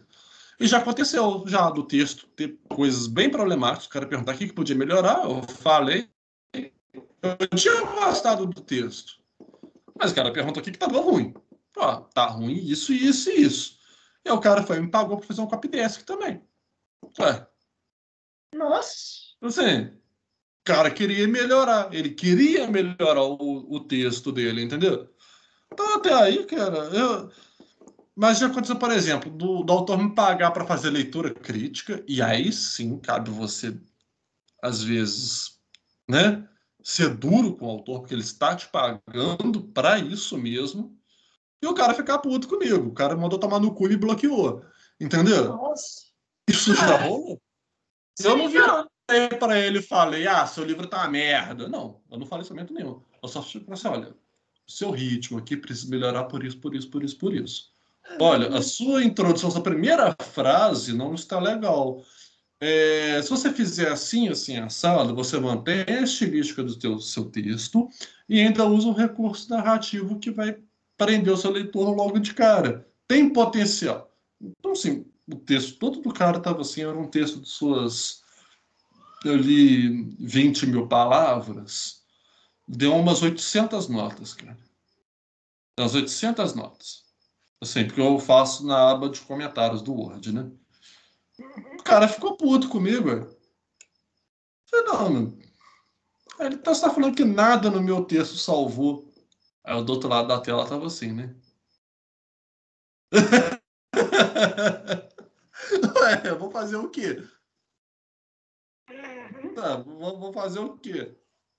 Ainda falava assim, ó, quais são suas referências? Porque era um texto de ficção científica, né? Eu falei, não, passa as referências aí de autor. Aí o cara vai e me solta. Interestelar, Equilibrium, é, Blade Runner. Eu falei, não, tudo bem. Ótimos filmes. Eu tô falando sem autores. Ele, ah, não tem muito não, eu gosto mais de cinema. Entrando naquilo que você falou mais cedo. Então, assim, foda, sabe? Assim, acho que não rola. Que eu entendia muito a parte do, do cara que, que paga para ter uma crítica, sabe? Daí você vai lá, você esculacha o livro dele, e daí eu falei que eu entendia, por conta que eu entendo que é o seguinte, eu vou lá, eu pago para você achando que meu livro é incrível. Daí você, vai, daí você vai lá e fala que meu livro é uma merda, sabe? Eu entendia é, isso. É, mas eu tô sendo pago da forma como eu vejo, por exemplo, se você me paga, isso são visões profissionais, assim, né? Outras pessoas podem ter outras visões, mesmo outros profissionais. Mas junto que você me paga, você não está tão preocupado em saber quais são seus acertos, porque a gente escreve o tempo todo tentando acertar, né? Então, o cara quer saber quais são os problemas. Eu não vou perder tempo, sabe? É, e nem ocupar o tempo do, do autor falando, ah, não, isso aqui está bom. Ah, não, isso aqui está mediano. Não, sabe, eu vou mostrar o que está ruim. Até eliminando o que está mediano ali, que é passivo de melhorar, mas porque tem trechos de livros que, convenhamos, muitas vezes são irrelevantes. Ali, relevantes no sentido qualitativo mesmo da, da, coisa, sabe? Então, tipo assim, tá, você passa para o próximo e vê, não, isso aqui pode melhorar, isso pode né, evoluir. Porque muitas vezes também, mesmo que ali seja um trecho qualitativamente relevante, às vezes o cara ele não tem a capacidade técnica, mesmo apontando o que ele tem que fazer, para que quando for algo que precisa ser muito bom, ele não, não conseguir criar um destaque naquilo, ele não vai conseguir. Então eu tenho que manter aquilo dentro do nível de vamos dizer assim, de capacidade técnica que ele tem. Né? Tem que melhorar aquilo que tem que ser melhorado, mas eu não posso forçar ele a ir além do que ele vai conseguir. Isso é uma ilusão, entende? Assim, então, é, ele me paga para mostrar o que está ruim, né? O que pode melhorar, o que, que dá para fazer, e aí sim, aí eu vou fazendo aquelas notas. Mas, então, assim, se ele, tá, se ele vai achar ruim com isso, porra, é problema dele com o ego dele, sabe? É, exatamente. Não, não é sua culpa, né, mano? O cara só pagou. Tudo mais. Você falou que, que tá ali, né? Você só falou sua opinião sobre o livro e tudo mais de uma forma extremamente crítica. E crítica, tipo, se ofender não importa. né? Se ofender, ah, a minha opinião nem, nem importa tanto, sabe? A minha opinião nem importa, eu tenho que fazer a análise técnica. Isso é o que diferencia, por exemplo, o leitor beta do leitor crítico. O leitor beta, você manda para alguém ali que vai, vai, é alguém que é entusiasta do gênero, né? Por exemplo, eu gosto muito de ficção científica, da ficção científica hard. Então, assim, poderia ser um leitor beta de ficção científica hard? Poderia, se tivesse tempo, né? Para ficar pegando assim. Mas, às vezes acontece, algum amigo lança tal, vou dar uma olhada, falar, oh, isso aqui não tá legal. É aquela análise mais de recepção de público, sabe? O leitor crítico, não importa, que você pode, o leitor crítico ele pode odiar em termos assim de consumo de conteúdo aquele tipo de história. Eu, por exemplo, não gosto de romance erótico. Eu acho um porra, eu acho um saco. Como leitor crítico, isso é relevante? Não. Como leitor beta, sim. Como leitor beta, não faz sentido alguém me mandar um romance erótico. Como leitor crítico faz. Entendeu? Sim, Essa é a forma que eu vejo. Mano, eu, por exemplo, eu tô agora, né, fazendo o meu, meu primeiro arco, né, na, na história e tal, eu tô começando e tal. E daí, e daí, e daí sempre tem as ideias, né, pô, eu quero fazer isso daqui, quero fazer isso, quero fazer isso. E daí a gente sabe que se a gente colocar tudo que a gente imagina num primeiro arco, a história vai ficar muito enrolada. Né? A história vai, vai se enrolar demais. Então, eu queria saber a sua opinião. Como fazer para um arco não ficar tão enrolado? O que é necessário para não ficar tipo, tão cheio e tão enrolado ao mesmo tempo? E tão auto-explicativo? Vai ensinar um macete, meio que uma carta coringa da narrativa. Tá na dúvida? Foca nos personagens. Mas sempre no começo, foco no desenvolvimento dos personagens. O que prende o leitor não é é também, mas não é o principal. Não é uma trama muito elaborada, muito complexa. Não, não é um. Nossa, falei um negócio horrível, que é complexa, né? Mas não é, não é uma trama muito complexa. Não é algo muito inventivo que você colocou no, no universo ali que você está apresentando. Não é uma crítica social poderosa demais. Não, não é nada disso são os personagens, são as pessoas. O ser humano é um ser social e ele reflete isso na hora que ele está consumindo uma narrativa. É, vou dar um exemplo aqui, tá? É, os fãs que me desculpem, mas, por exemplo, em termos de técnica narrativa, Harry Potter é uma bosta. Em termos de técnica de escrita, Harry Potter é uma merda. Entendeu? O que que, por que, que as pessoas gostam tanto do Harry Potter? Por causa dos personagens, eles se identificam com aquele, aquela época de escola, aquela coisa. É por isso que o público é, é, é, é infanto-juvenil, né? Você pega ali, por exemplo, O Senhor dos Anéis. Todo mundo reclama que a narrativa é arrastada. E o autor queria ter deixado aquilo mais arrastado ainda. Por que, que, que, que os outros gostam do Senhor dos Anéis? Cara, é mais por conta da aventura. Da aventura do mundo aberto e tudo mais a aventura. Quem quem está vivendo essa aventura não são os personagens que você tem ali no coração, aquela coisa, você está preocupado com o Frodo, mas você quer às vezes saber que, que o Merry e o Pippin estão arrumando, estão lá na casa do caralho. Você se preocupa com eles. Entendeu? Quando o Gandalf volta, você fica, puta que pariu, o Gandalf tá vivo! Aquela coisa. A empolgação tá nos personagens, não tá na aventura em si. Se todos os personagens ali fossem um saco, que valor que é ter essa aventura? Que valor que é, que é ter nove caras chatos pra cacete sair carregando o um anel no bolso até a puta que pariu? Não, é, não ia ter valor nenhum. O que importa ali são os personagens. Mesma coisa, por exemplo, você pegar um livro do Dan Brown, o cara conta a mesma história quase toda vez. Tô errado? O cara tá contando a mesma história direto mas sempre vende, sempre é bom, eu sempre me divirto porque eu gosto do Robert Langdon, que é o principal personagem dele. Eu gosto do personagem, achei do caralho. Então, assim, a gente vai muito pelos personagens. Você ter um universo riquíssimo, né? Vamos pegar um exemplo na história tipo Senhor dos Anéis e Game of Thrones. Pô, muito bom. Que bom que você tem uma trama muito inventiva, uma trama instigante mas se os personagens são ruins, se afunda a sua história. Então, assim, por um primeiro arco, foca nos personagens. Lá na dúvida, né, lá, lá, lá, na frente deu, deu dúvida, foca nos personagens de novo. Desenvolve eles, coloca o que aquelas situações, como que eles estão se desdobrando naquilo, como que eles estão amadurecendo, entende? É, é muito como eu faço. Então, assim, se me dá uma dúvida às vezes, eu falo assim, puta que pariu, será que o público vai gostar disso aqui? Eu começo a mostrar a consequência dos desdobramentos da trama. Entende? O, é, muito, muito autor às vezes quer apresentar tudo do universo ali de uma vez. Isso é a maior roubada.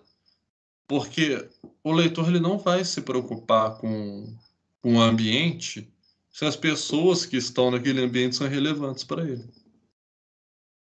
Entende?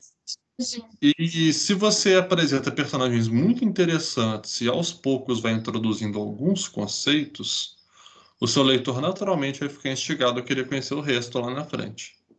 Então, assim, quer apresentar um universo maneiro? Receitinha de bolo. Coloque personagens muito instigantes, explore eles ao máximo, vai dando migalhas né, de, do que você construiu de bacana. E esse mistério da construção de mundo até, até ajuda muito, sabe? O, o cara engoliu o livro ali. Então, chegou lá na frente, apresentou aquele negócio, o leitor vai ter aquela impressão. Sabe, sabe aquele meme do Steve Jobs fazendo assim? Pois é. vai, vai ser essa sensação dele. Então, assim, você só, só tem a ganhar colocando as informações lá na frente. Uhum. Mas para um primeiro arco é necessário tu colocar todas as informações possíveis, né, para a galera entender tudo, né? Não. não. Não. Por incrível que pareça, não. Game of Thrones, por exemplo, ele não te explica porra nenhuma no primeiro arco. Verdade. Qual, qual que é o primeiro arco mesmo de Game of Thrones? Quando os Lannister estão chegando lá na casa dos Stark, aquela coisa toda, ele não te explica muita coisa. Sabe que pro norte tem uma muralha que ninguém sabe o que tem depois. Só zumbi, talvez. É... Você sabe que teve uma guerra no passado e que os Lannister têm uma relação estranha com os Stark, assim, mas que é meio próximo ali, né? Tem aquela coisa toda. É, no caso seria os Baratheon, né? Tem, tem tempo que eu li, tem tempo. Foi, foi antes do hype da série que eu li, aliás. Então tá, Bar... tá, meio. Hã? Os Baratheon, né? Que tem é, o... É. tem o. Não tá mais fresco na minha cabeça, não. Mas seria esse o primeiro arco. E você para pensar, é um bom primeiro arco, assim. Porque, embora o pessoal critique que seja muito arrastado, que não acontece nada, mesmo assim você continua lendo, porque os personagens estão te instigando. Você quer saber o que vai acontecer. Eles são interessantes, né? Você pega até para aquele. Acha porcaria, mas quando você está no começo da adolescência, ele é legal, que é o Eragon. Ah, tá, tá. Em termos de apresentação, de construção de mundo, ele não é um livro ruim. Ele faz isso depois e faz sucesso, né? Você tem diferentes obras que vão fazendo dessa forma. O próprio Harry Potter, por exemplo, que é um fenômeno de vendas, né? Mas ele vai te apresentando isso aos poucos. Uhum. E, e, mano, cara, me diz uma coisa, me diz uma coisa. É, como que você sabe que sua história tá boa? Sabe? Que você fala assim, mano, beleza. Minha história agora tá boa e eu posso vendê-la. Entende? Como? Ih, cara. Isso depende, você diz para um primeiro livro? É, para um primeiro livro e tudo mais. Você não vai saber. A verdade é essa. Tem autor que fala, ah, quando eu sinto que eu consigo conversar com os personagens. Ah, é quando é, eu sinto que eu, que eu falei tudo que eu tinha para falar. Mas isso vai variar muito de estilo de autor para autor. E se você vai publicar o seu primeiro livro, Porra, você não tem como saber isso. Você não tem um parâmetro. Então é uma aventura. Sabe? De certa forma, sempre vai ser. Você nunca vai ter certeza se tá bom. Eu mesmo eu, eu, acho que eu sou o meu pior crítico, que eu acho que eu escrevo uma merda. Mas enquanto o público tá gostando, tá ótimo. Continuo lançando do jeito que eu faço público gosta, está bem avaliado lá, lá na, na Amazon, quem quiser lá, são meus livros. Mas acho que a gente nunca sabe, na verdade. Sim, sim, mano. Como, tipo assim, como eu ainda tô criando meu primeiro livro e tal, eu já tenho muitos capítulos já, já feitos e tudo mais. Daí eu pretendo, talvez em janeiro ou até o final do ano, já publicar o, o, até o começo do primeiro arco, mais para a galera falar, ó, isso daqui tá bom e tudo mais, só para ter uma, uma ideia, né? Daí eu acho que fica muito bom até, tipo, pra ter uma ideia, ah, se eu tô no caminho certo, eu tenho que fazer tudo, entende? Eu acho que uhum. é uma Eu gosto mais de fazer atualmente o contrário. Eu gosto de falar sobre os elementos da história nas redes sociais, vou instigando o público com aquilo e depois eu solto o material. Entendeu? Tem gente que lança uma parte gratuita no Wattpad e que às vezes dá, dá certo isso, né? E lança o pago na Amazon. Não estou dizendo que a minha é melhor, estou dizendo assim, o que é melhor para mim, né? Então você tem que olhar muito qual que é a sua postura como escritor. E quando eu digo postura, não é ah, se você fala palavrão, se você critica o Bolsonaro, se você odeia o Lula, o que, qual que é a sua. Não, não tem. Tem a ver com isso também, mas, é, por exemplo, assim, quem é o Lorenzo online? Como que o Lorenzo se comporta online? Entendeu? Porque você vai fazer seu marketing online, inevitavelmente. Inevitavelmente. Se você publica uma editora tradicional, você vai lidar online uma parte do tempo. Mano, eu sou bem de boas. Eu acho que qualquer um que, que vai lá no meu Facebook me conhece, conhece e tal, o pessoal vê, pô. Eu sou bem de boas e tal, o pessoal gosta bastante de mim. Hum. Então, acho que aí já ficou um marketing da hora, entende? Tipo, hum. time mesmo. Tanto que a galera, a galera comprou esse fone pra mim. Esse fone aqui, o pessoal fez. Bacana isso. Então, consegui 160 pau, mano, e não fui eu que fiz. A galera falou, pô, o Lourenço precisa de um fone aí pra melhorar, daí fizeram pra mim e eu ganhei. Então, meio que meu marketing já tá muito bom. já tá... É, não, tá, tá ótimo, tá ótimo. Hoje ganhar presente, assim, pessoal que acompanha, só aconteceu depois que eu comecei a publicar minhas coisas. Você já está conseguindo antes, sabe? está, está me entrevistando aqui, porque dia eu vou ter que te entrevistar. ah, pô, bacana esse comportamento do, do público que você está angariando. Legal. Uhum. Sim, sim. E, Mas... Pode hum. falar, pode falar. Pode falar. Não, não, fala você. Não, o que eu ia dizer era só esse mais assim, era só mais relaxa quanto à questão do conteúdo, porque o público vai te falar.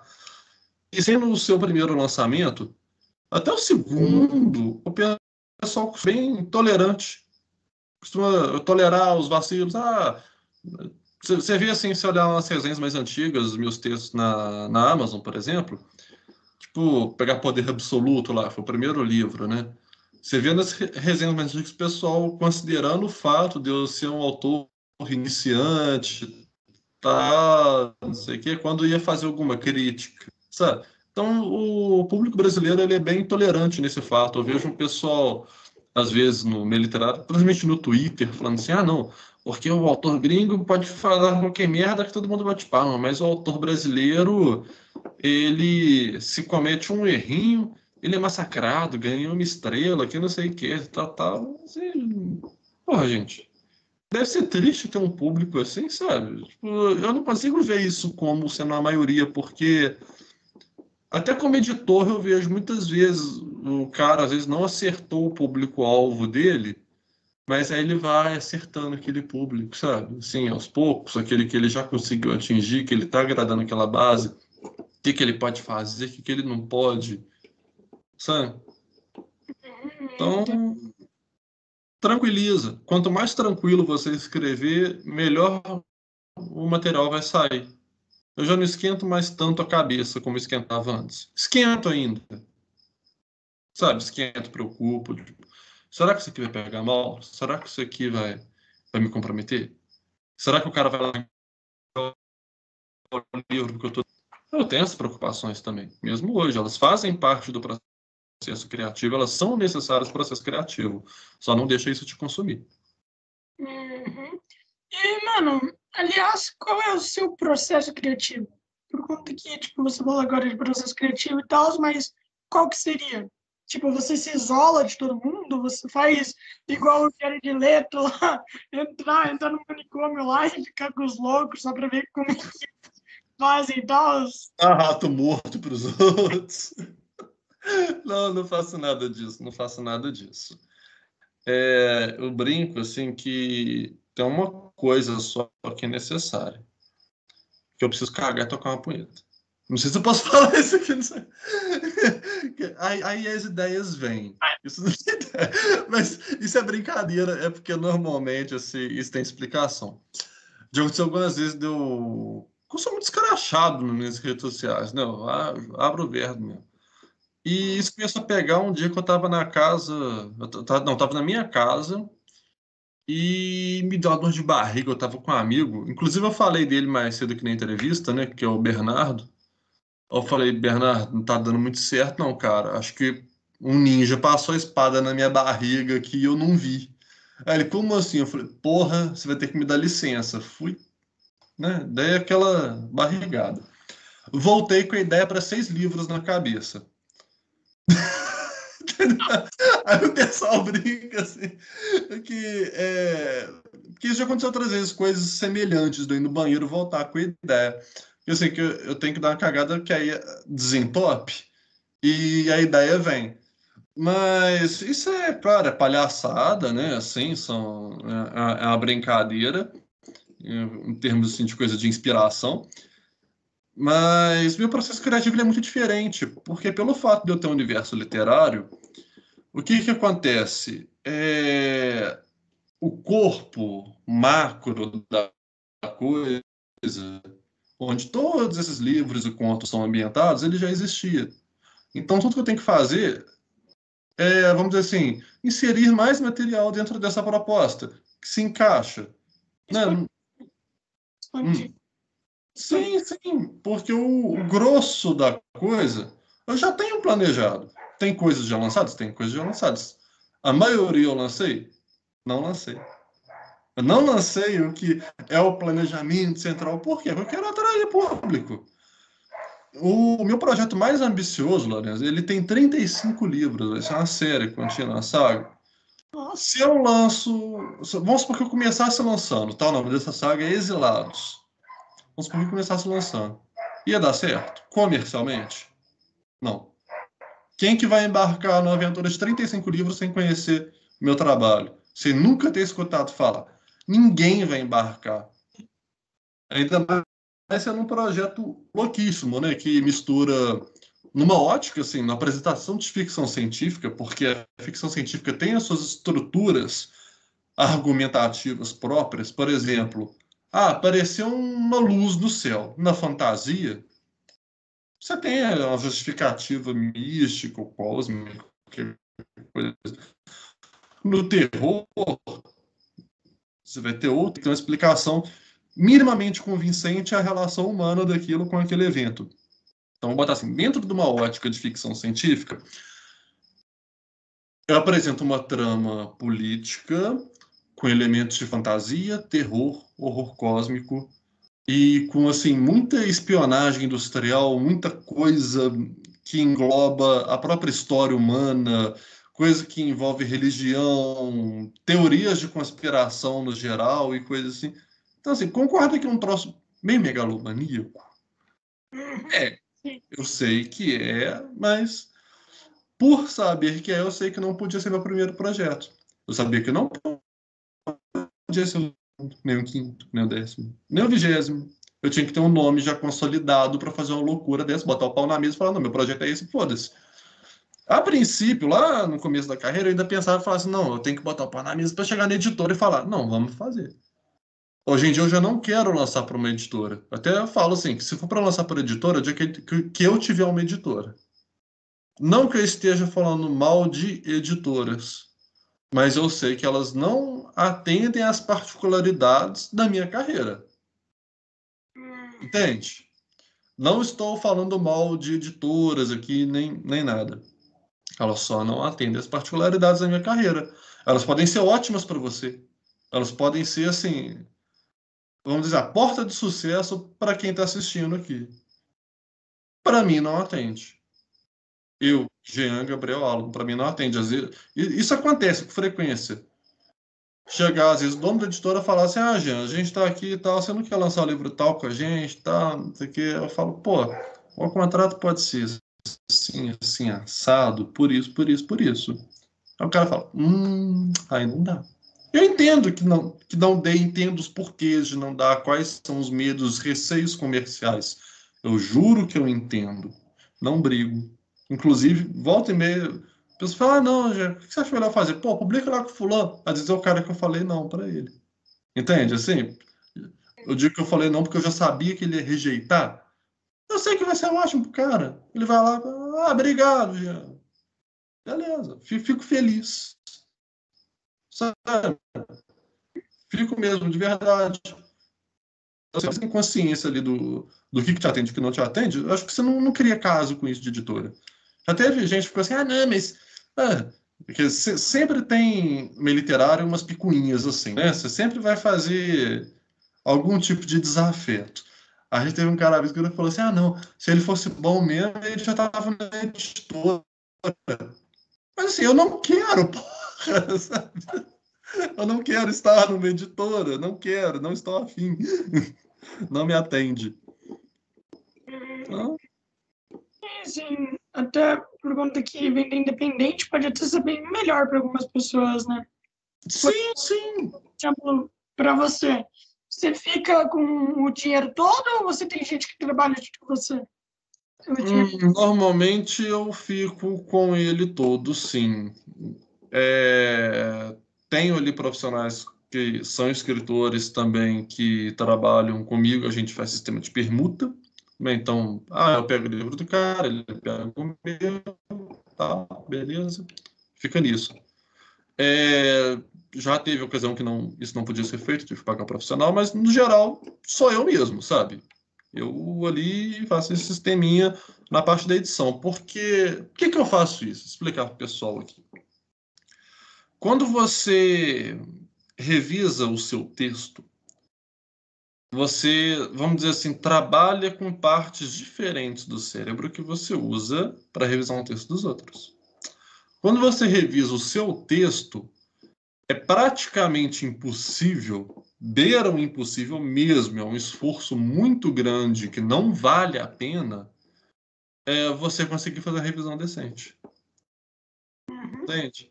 Você pode ser o melhor revisor do mundo e só uma bosta para revisar seu próprio texto. Isso pode acontecer.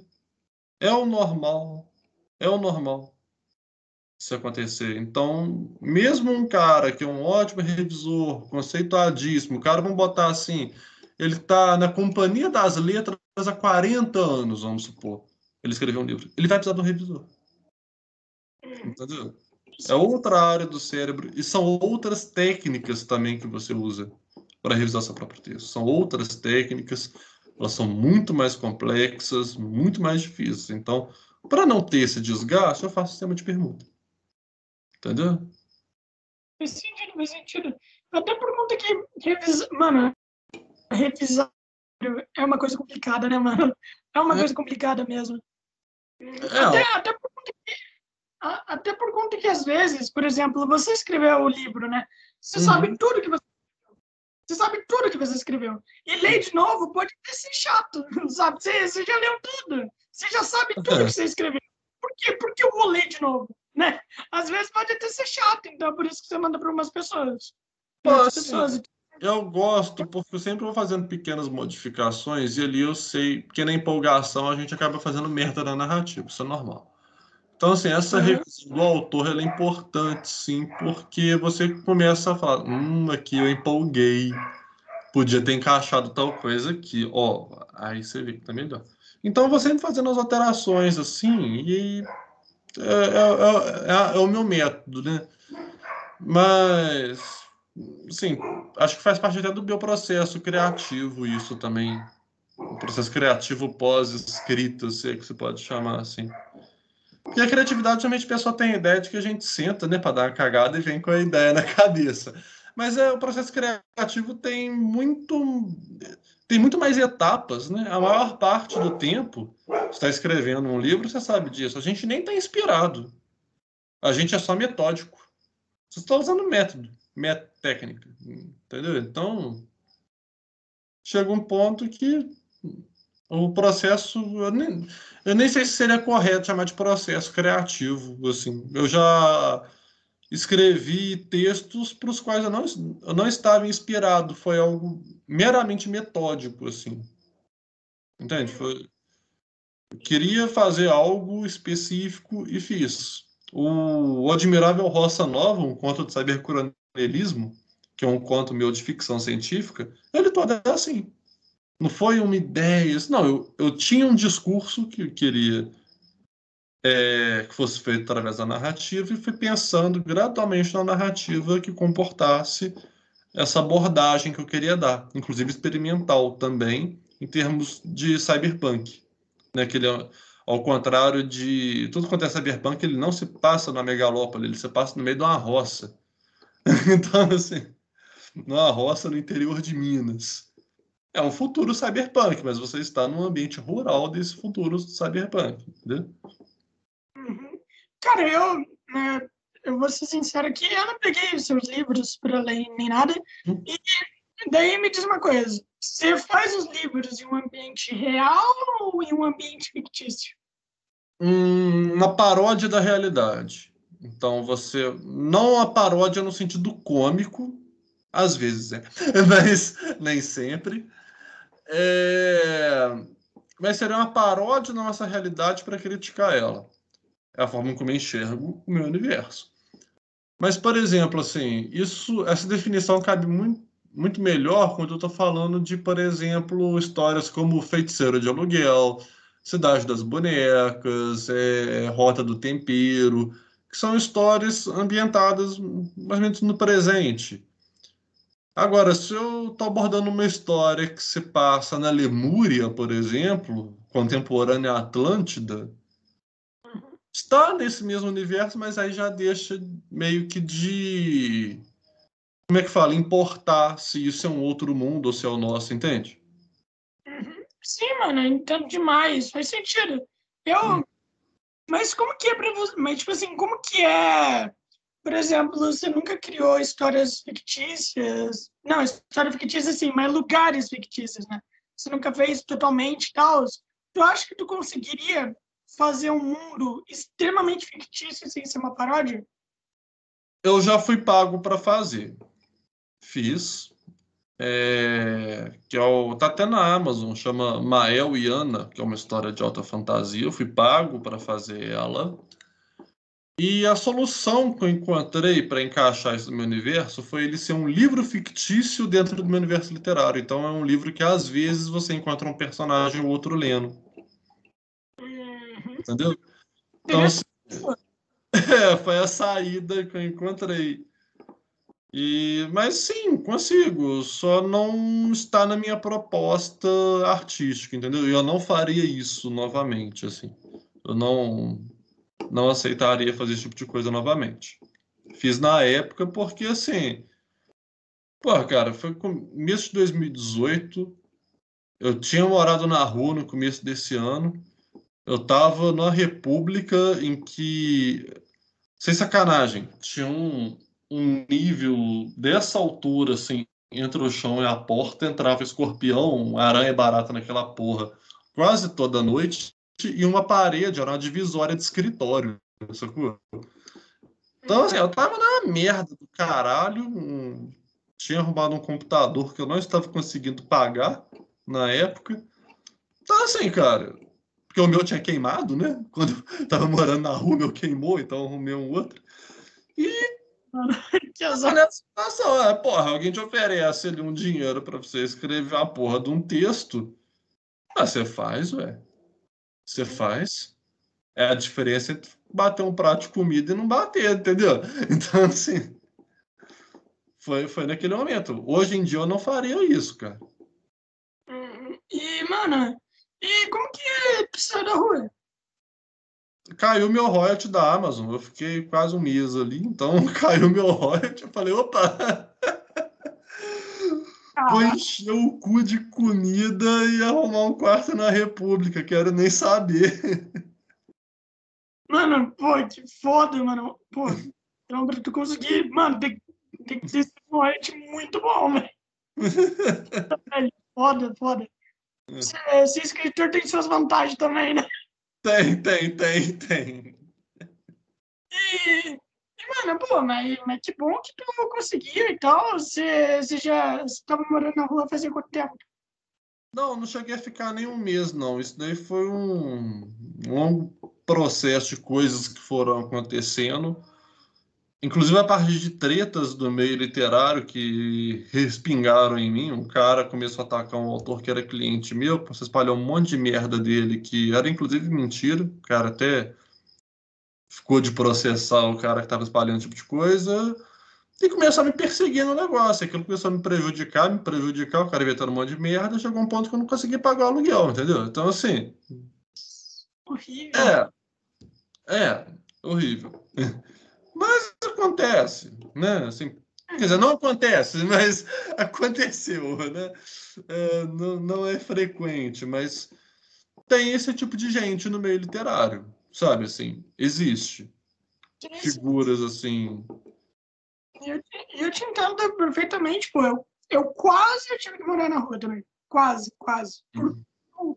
por pouco não fui. aqui por, é, tipo assim, por muito pouco. Minha mãe, ela conseguiu gastar todo o dinheiro dela para ter uma viagem para onde eu tô morando agora, né? Que é o Claro São Paulo. Daí, daí, por sorte, ela conseguiu. Ou senão a gente estaria na rua agora. Mas, é, a gente, a gente, mano, a gente passou fome por um ano inteiro. Assim, é desesperador, né, cara? Mano, é desesperador. Imagina, mano, ter que ficar vendendo tudo. É, mano. Eu gente... sei bem como é que é isso. Eu sei, eu sei como é que é isso. Eu te entendo. Eu te entendo. É horrível é porque você pensa, mano, acabou, acabou. Né, acabou tudo. É, a gente nunca mais fica o mesmo, né, cara, depois de uma dessa. É, mano, tipo, você fica com trauma, né, mano? É tipo, quando as coisas começam a, ficar piorada, aí você fica, mano, agora, agora tá dando merda igual antes, né? Tá dando merda de novo, aí você fica, puta que pariu. Ainda mais quando você vai pra uma situação extrema mesmo, de ir pra calçada, aí é foda, porque aí você realmente desespera, tem crise de pânico. Porra, cara, puta que pariu.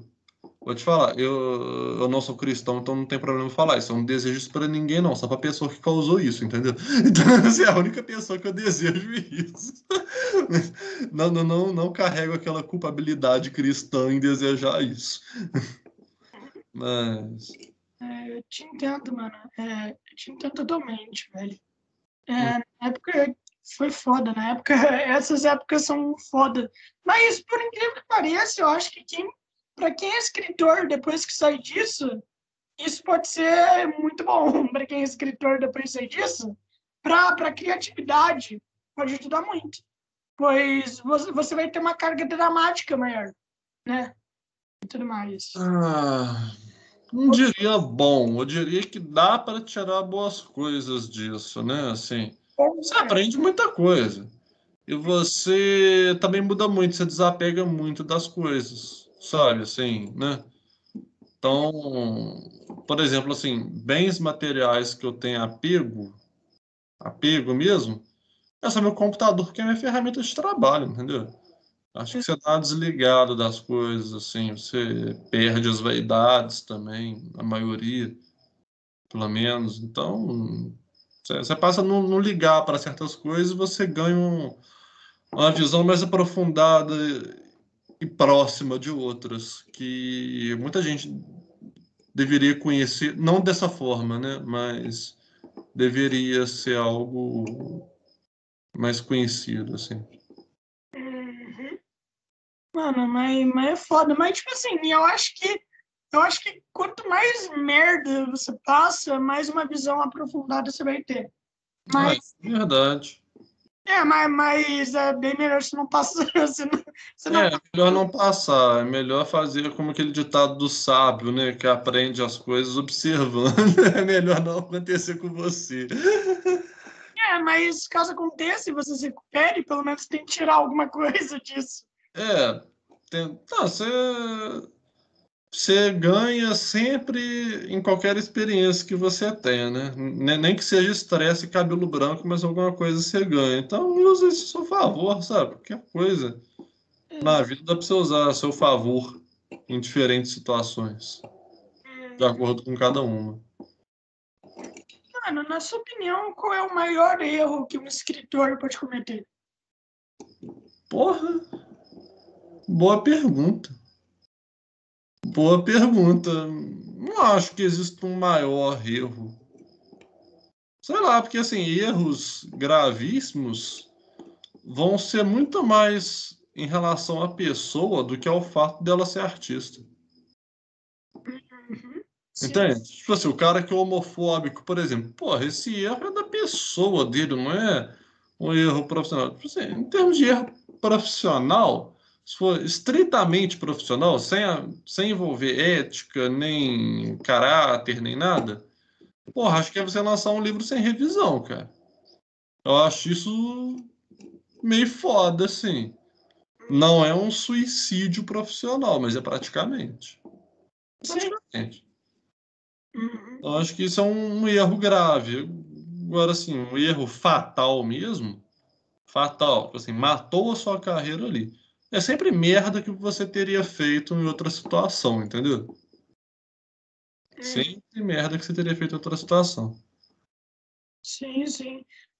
Mano, o, o que, por exemplo, você acha da ideia de mandar coisas, por exemplo, para amigos e tudo mais, você acha que também pode ser considerado um suicídio? Pois às vezes os caras podem falar algo bom, tá ligado? Mas que não é de verdade, só para não te chatear.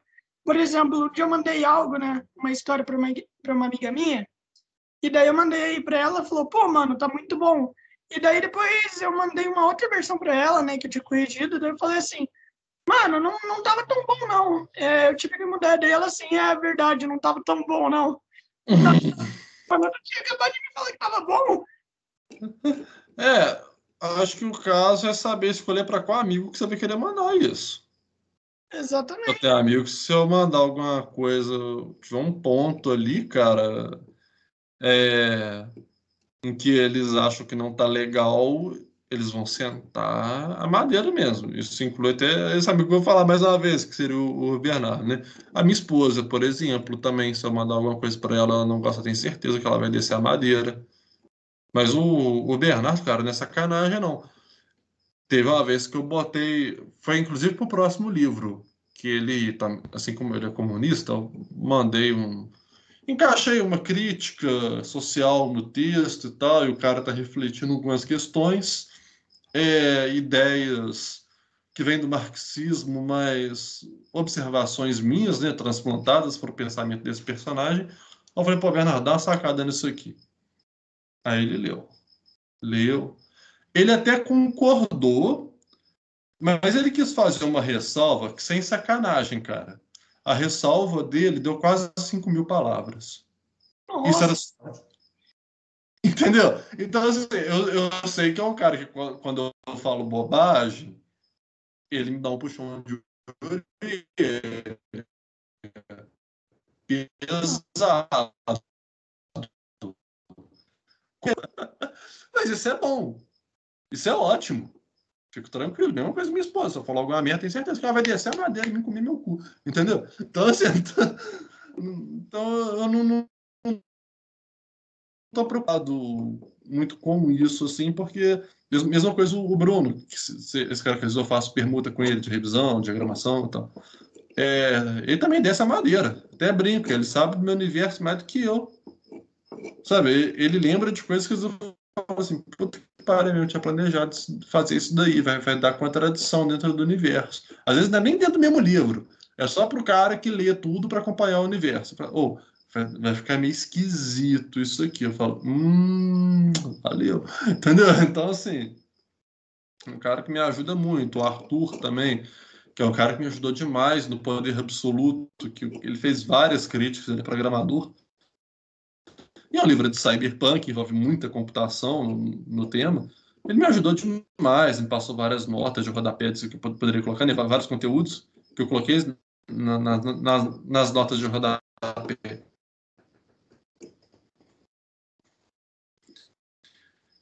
Então, você sabe para quem que você manda. Uhum. Mano, a gente já tá chegando aqui a quase 10 horas e a gente sabe que você tem filho e tudo mais. Então, uhum. mano, então a gente vai iniciar por aqui. Tudo bem para você? Mano, tá, é, tá tudo bem, sim. Cara, muito obrigado por, por ter topado. Conversar com você foi. Poxa, eu que agradeço. E eu espero que tenha valido seu tempo. Eu espero que tenha valido Pô, seu tempo. demais, cara. Obrigado mesmo. Foi um prazer enorme estar aqui. Obrigado a todo mundo que assistiu. Dá um like aí pro moleque, gente. o negócio foi bom demais. Mas. Obrigado, velho. É, divulga Obrigado. Pode falar, pode falar. Obrigado mesmo. É, mano. Não, é... não só vai falar que deu uma travada. Você... Ah, tá. É, divulga, divulga pra galera suas, suas redes sociais, tudo que você quiser divulgar, e daí a gente encerra por aqui. Uhum. É, se colocar Jean Gabriel Alamo, tanto no Facebook como no Twitter e no Instagram, sendo que Instagram eu não uso muito, eu fico mais no Facebook e no Twitter. Vocês me acham lá. É, na Amazon também, se eu colocar Jean Gabriel Alamo, vocês me encontram sem nenhum problema. E meus livros eles sempre têm um preço baratinho. Normalmente ele é de R$ 1,99 a R$ 7,00. O único livro mais caro que tem lá ele custa 13 porque ele é uma coletânea. Ele tem 13 histórias, incluindo dois romances lá dentro. Então, assim, tá uma pechincha, né? O negócio é um calhamaço gigantesco. Isso em e-book. Para quem quiser livro físico, tem algumas coisas no Clube de Autores, que é outra plataforma de venda de livros, e lá tem impressão por demanda. É, Para quem quiser conhecer a Literatura Fantástica, que é a revista na qual sou editor-chefe também está Está lá na Amazon, ela custa R$ reais, as edições já disponíveis. E as, sem ser a próxima edição depois dela, a gente vai ter uma reformulação, porque a revista é beneficente. Só que agora a gente já está num patamar de reformulando algumas coisas na revista, é por isso que ele entrou em hiato, que a gente vai conseguir pagar royalties para cada autor acima da faixa de mercado. Uhum. Então, é, para quem quiser me procurar, fazer um orçamento de revisão, diagramação, saber mais da revista, só me procurar né, no Facebook, Twitter, Instagram, Jean Gabriel Álamo, ou colocar na Amazon lá e conhecer meu universo literário, de acordo com o gênero que mais te agradar. Feitiçaria, fantasia urbana, suspense, tem tudo quanto é tipo de coisa lá. E meus próximos lançamentos são o Campeão de Xangô, Feiticeiro de Aluguel Ponta da Praia, Feiticeiro de Aluguel contra o Chupacu e Armadura Mecânica. Pô, da hora, mano. Da hora. Xangô é um. É um, é um orixá. É, um orixá, né, mano? É da hora. É, o campeão de Xangô ele vai ser. Imagina o seguinte: imagina se o Thor Lamar Marvel fosse brasileiro, em vez de ser o Thor, é um orixá, e ele enfrentasse vampiros que são metáforas para o capitalismo. Vou resumir assim. Pô, da hora. Que vem de uma ideia do né? É. Vem de uma ideia fantasiosa e fantástica também, mano. Então, mano. Porra, Cara, muito obrigado por ter aceito. Seu podcast vai estar disponível na sexta-feira, meio-dia. Então é isso, mano. Muito obrigado por ter participado e boa noite, bom Natal. Obrigado. Feliz Natal e Ano Novo para você também, cara. Valeu mesmo.